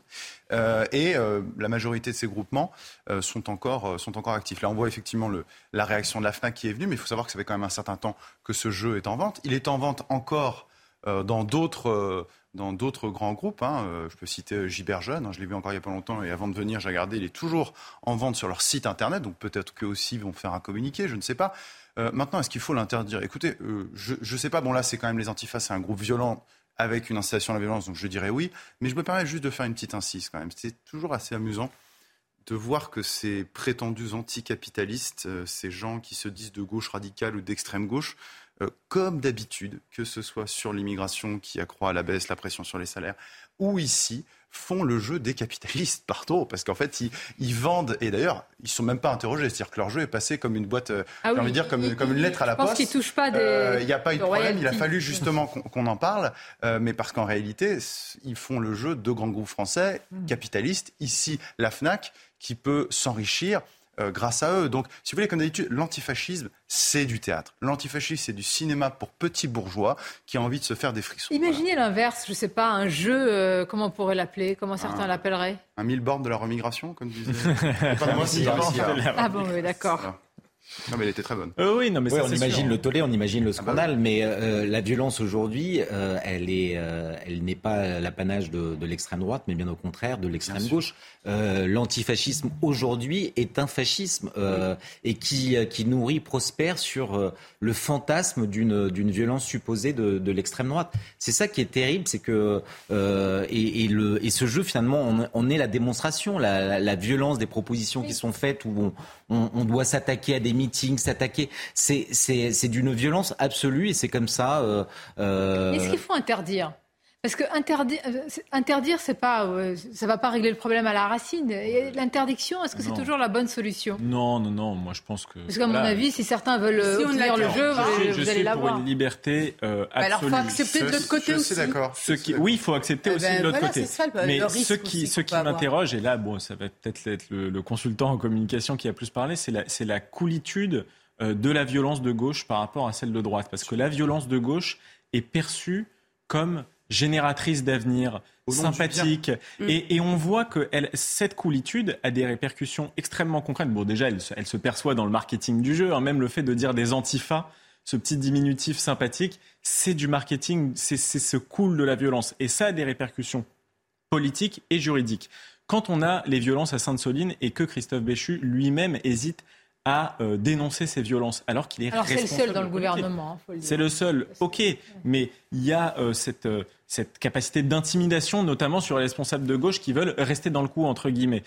Quant aussi, on a Gérald Darmanin qui veut dissoudre un collectif antifa euh, à Lyon et qui se fait euh, euh, sanctionner par le Conseil d'État qui suspend son arrêté. Il y a des conséquences très concrètes de cette coolitude de la violence d'extrême gauche, surtout quand on sait que les rapports, les derniers rapports euh, des, des, des, des, instituts montrent que euh, la violence d'extrême gauche a beaucoup monté ces dernières années. Et comment la FNAC peut quand même, euh, je dirais en son sein, ne pas même anticiper, puisqu'il y a quand même des, responsables en communication d'un jeu qui... En... Ou alors, ils sont... Je ah, pense qu'ils l'ont vu dès le départ. Ah, d'accord. Ils se sont dit que ça allait passer. Mais attendez, ça encourage le, le passage à l'acte contre les forces de l'ordre. Mais... Mais attendez, oui. mais il y a une évidence dans le milieu culturel français d'une tolérance pour effectivement, cette, comme vous l'avez très bien nommé, cette coolitude d'extrême gauche qui en fait est, est, enfin, est violente. D'ailleurs, ça se voit même dans les cartes et même dans les, dans les dessins. Euh, mais je pense qu'il le savait. Par contre, ce qu'il ne savait pas, c'est l'ampleur euh, médiatique justement euh, que ça que ça allait prendre. Moi, pour moi, c'est la meilleure c'est la meilleure solution. C'est pas l'interdiction. C'est simplement de dire à la Fnac, écoutez, si vous le voulez, très bien, mais assumez vos responsabilités. Moi, je n'achèterai plus à la Fnac. Voilà. C'est un outil de formation. Hein. Et il y a certaines, euh, certaines comment dire, euh, certains points de vente qui disent c'est honteux que la FNAC l'ait retiré sous la pression de l'extrême droite, alors que c'est un véritable outil de formation ah, sous la pour la jeunesse. l'extrême droite. Voilà, ouais. c'est oui, ce qui est dit. Alors qu'on peut être euh, pas d'extrême droite, mais, mais et surtout, autant choqué. Ce sont les syndicats que... de police aussi qui, au départ, l'ont oui, demandé évidemment qu'il soit retiré. Oui. Moi, j'espère que le ministre Darmanin va porter plainte quand même, parce que là, mais c'est quand même validé le fait qu'on s'attaque aussi à la police. Rappelez-vous que les antifas s'attaquent aussi à nos policiers, au CRS, etc. Et qu'ils qu mettent euh, le chaos avec beaucoup, beaucoup de, viol de violence. Mais vous savez, moi, ça me fait penser à tout ce qu'on disait tout à l'heure par rapport à quand la droite décide une politique et qu'elle a cette pression euh, morale de la gauche. Mais là, c'est pareil. C'est-à-dire qu'on sent bien qu'on peut faire un jeu comme ça et comme ce qui s'est passé avec les, les manifestations extrêmement euh, violentes euh, à Sainte-Soline, c'est-à-dire qu'on voit bien que les gens euh, qui ne sont pas de gauche, qui sont plutôt de droite, ont du mal à nommer les choses aussi, et du mal à réagir, Sainte-Soline, à, à souvent, condamner. on parle d'écologistes. Alors que ce ne sont pas. Alors, euh, si tous les écologistes Cette sont comme OPA ça, euh, de, de l'ultra-gauche euh, qu'elle met Parlons, aussi. c'est vrai, sur, de la rhétorique, le mot antifa. Euh, il sonne presque, il est Ah. presque bien euh, sympathique aux oreilles. Euh, Raphaël c'est un diminutif, c'est pas mal, c'est bien. diminutif, oui. Antifa, antifasciste, euh, oui, bah surtout qu'en plus c'est, si vous voulez, c'est quand même un, un vieux disque très très très usé maintenant, hein, l'antifascisme. Ah oui, oui, oui. Antifasciste vis-à-vis, de- attendez, soyons sérieux, vis-à-vis de quoi? Vis-à-vis des fascistes. Mais qui qui est fasciste en France? Si, si on raisonne deux secondes sur la science politique, il n'y a plus de mots fascistes en France depuis, allez, le dernier c'est peut-être Ordre Nouveau dans les années Éventuellement les 70. antifas, parce que la définition quand même du fascisme, c'est aussi le. Moi même pas, je à baisserai pas, je baisserai pas à ça. C'est Lionel de Non, Lionel je ne baisserai pas à en ça. 2002 au lendemain de sa, sa Voilà. défaite qui, Théâtre. euh, Ouais. au théâtre de enfin au micro de d'Alain Finkielkraut avait reconnu que le, ce n'était que du théâtre. Donc Oui, bien bien sûr. il y a, plus de danger fasciste euh, en France et donc les, les antifas se sont construits sur un, un fantasme euh, euh, et en revanche là où c'est intéressant où ils ont ils ont euh, merveilleusement bien réussi leur coup, c'est qu'aujourd'hui on a l'impression que la violence légitime n'est plus euh, Ah bah oui. euh, celle de, de, de l'État, mais c'est à eux de définir quand est-ce qu'il il faut être violent. Lorsque Sandrine Rousseau parle d'une écologie de combat, euh, ce sont les mêmes ressorts. C'est qu'il y a au nom du bien, au nom du bien qu'ils définissent eux-mêmes et qu'ils sont parvenus à imposer dans les opinions euh, en, en général, ils parviennent à mener des actions violentes euh, avec, euh, avec l'aval de, de tout le monde. Mais oui, on a commencé cette émission en parlant des rixes mortels et de la mort d'un- adolescent de, de 14 ans, en disant que c'est tragique quel que soit l'âge, évidemment. Alors, quand c'est un adolescent, c'est pas qu'on insiste, c'est tout aussi tragique, mais évidemment, fauché dans la, avec une telle jeunesse, c'est particulier et c'est singulier. Mais quand vous êtes biberonné à cela, exactement. Je veux dire, comment, euh, en fait, c'est pour ça que je vous ai dit l'école, l'éducation, les parents, etc. Comment, quand vous avez des jeux comme ça, même s'ils sont retirés alors qu'ils sont disponibles dans notre site, comment vous voulez, alors qu'on parle de fermeté, qu'on parle, etc. Euh, on dirait que c'est qu'il y a en face un mouvement de déconstruction perpétuelle, etc. C'est pas la même population, on est bien d'accord. Ça, c'est des bobos, ce que j'appelle des bobos repus. Oui, ah oui. Euh, non, mais... non, non, mais vraiment, qui trouvent un sens à, à leur vie et dont on fait euh, euh, des héros. Moi, je voudrais juste revenir sur ce qu'on a dit antifa. Moi, je voudrais maintenant qu'on dise fasciste. Parce que pour moi, c'est eux les fascistes. Antifa, ah moi je ne dirais non, plus je pense qu'il faut utiliser les bons mots. je suis d'accord, il y avait de la violence d'extrême gauche dans les années 30. L'extrême gauche n'était pas fasciste. Mais non, c'est une violence d'extrême gauche. Quand on dit fasciste, on a l'impression que c'est des gens d'extrême droite. C'est ce que je suis en train de te dire. Des gens d'extrême gauche, des gens d'extrême droite qui se dirigent en gens d'extrême gauche. Si tu remontes vraiment à la source, Mussolini, il appartenait au Parti Oui, non, mais d'accord. Exactement. Dans les années 20 et dans les années 30, il y avait des communistes en France et ils étaient ultra violents. D'accord Ultra violents. Et ils l'ont été aussi en Espagne, en Allemagne, ailleurs. Pourquoi tu veux pas les appeler pourquoi tu veux pas les appeler fascistes parce que parce que parce que moi j'aime bien définir, j'aime bien utiliser les bons mots. Je sais que c'est facile, mais je ne peux pas les qualifier de fascistes. Non pas que j'ai un respect pour le fascisme, mais simplement parce que voilà, ça, ça voudrait dire qu'il n'y a pas de violence d'extrême gauche. Moi, ce voilà, que je voudrais dire à l'extrême droite. C'est que la construction de cet ennemi imaginaire d'extrême droite, comme on voudra, fasciste, etc. Euh, n'a pas profité qu'à cette extrême gauche. Elle est utilisée par la très très grande majorité du spectre politique. Et même parfois LR se sert de ça en désignant le RN mm. comme l'extrême droite desquels il voudrait absolument se dissocier parce que, attention, c'est le diable absolu. Je trouve que vraiment, cette construction d'un ennemi imaginaire est vraiment une des, un des facteurs, une des racines du mal en France. Vraiment, ça déconsidère un tas d'électeurs euh, euh, qui votent pour Marine Le Pen ou qui seraient, ça dépend des sujets, opposés au pass vaccinal ou des choses comme ça. Et c'est terrible parce que quand celui qu'on a en face de soi est d'extrême droite, ça veut dire qu'on peut nier sa douleur, on peut nier son vote, on peut nier son opinion. Son humanité. De toute façon, on nie exactement, on nie jusqu'à son humanité. Et du coup, on peut le détruire et même le tuer. Regardez la tolérance qu'il y a eu pour les menaces de mort contre Éric Zemmour, contre les candidats qualifiés d'extrême droite. Il y a une tolérance vis-à-vis de cette violence. D'un mot, d'un mot, juste une comparaison qui vraiment euh, mettra tout le monde d'accord, je pense. C'est qu'on a tous vu pendant l'élection présidentielle de 2022, et d'ailleurs c'était aussi le cas en 2017, des meetings de candidats de droite ou même de droite radicale, si vous voulez, qui ont été attaqués par les antifas.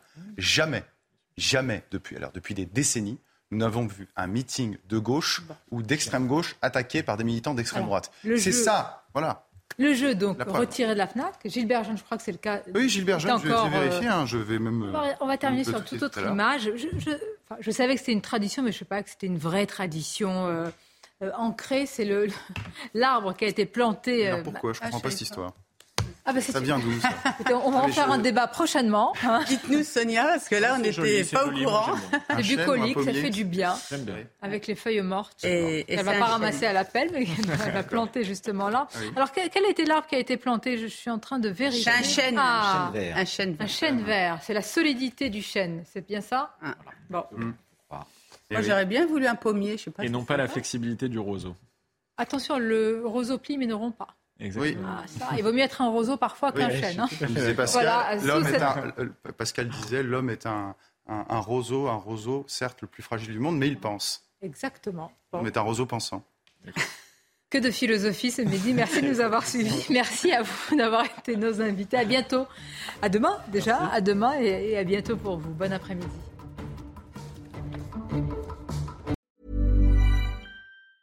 Summer's just around the corner, so give your body the care it deserves with Osea's best-selling Andaria algae body oil. Created by infusing Andaria seaweed in barrels of botanical oils, it leaves skin silky soft and glowing. Plus, it's clinically proven to improve elasticity and deeply moisturize without feeling greasy. It's safe, clean, vegan skincare. Get 10% off your first order at OseaMalibu.com with code GLOW, plus free shipping on orders over $60.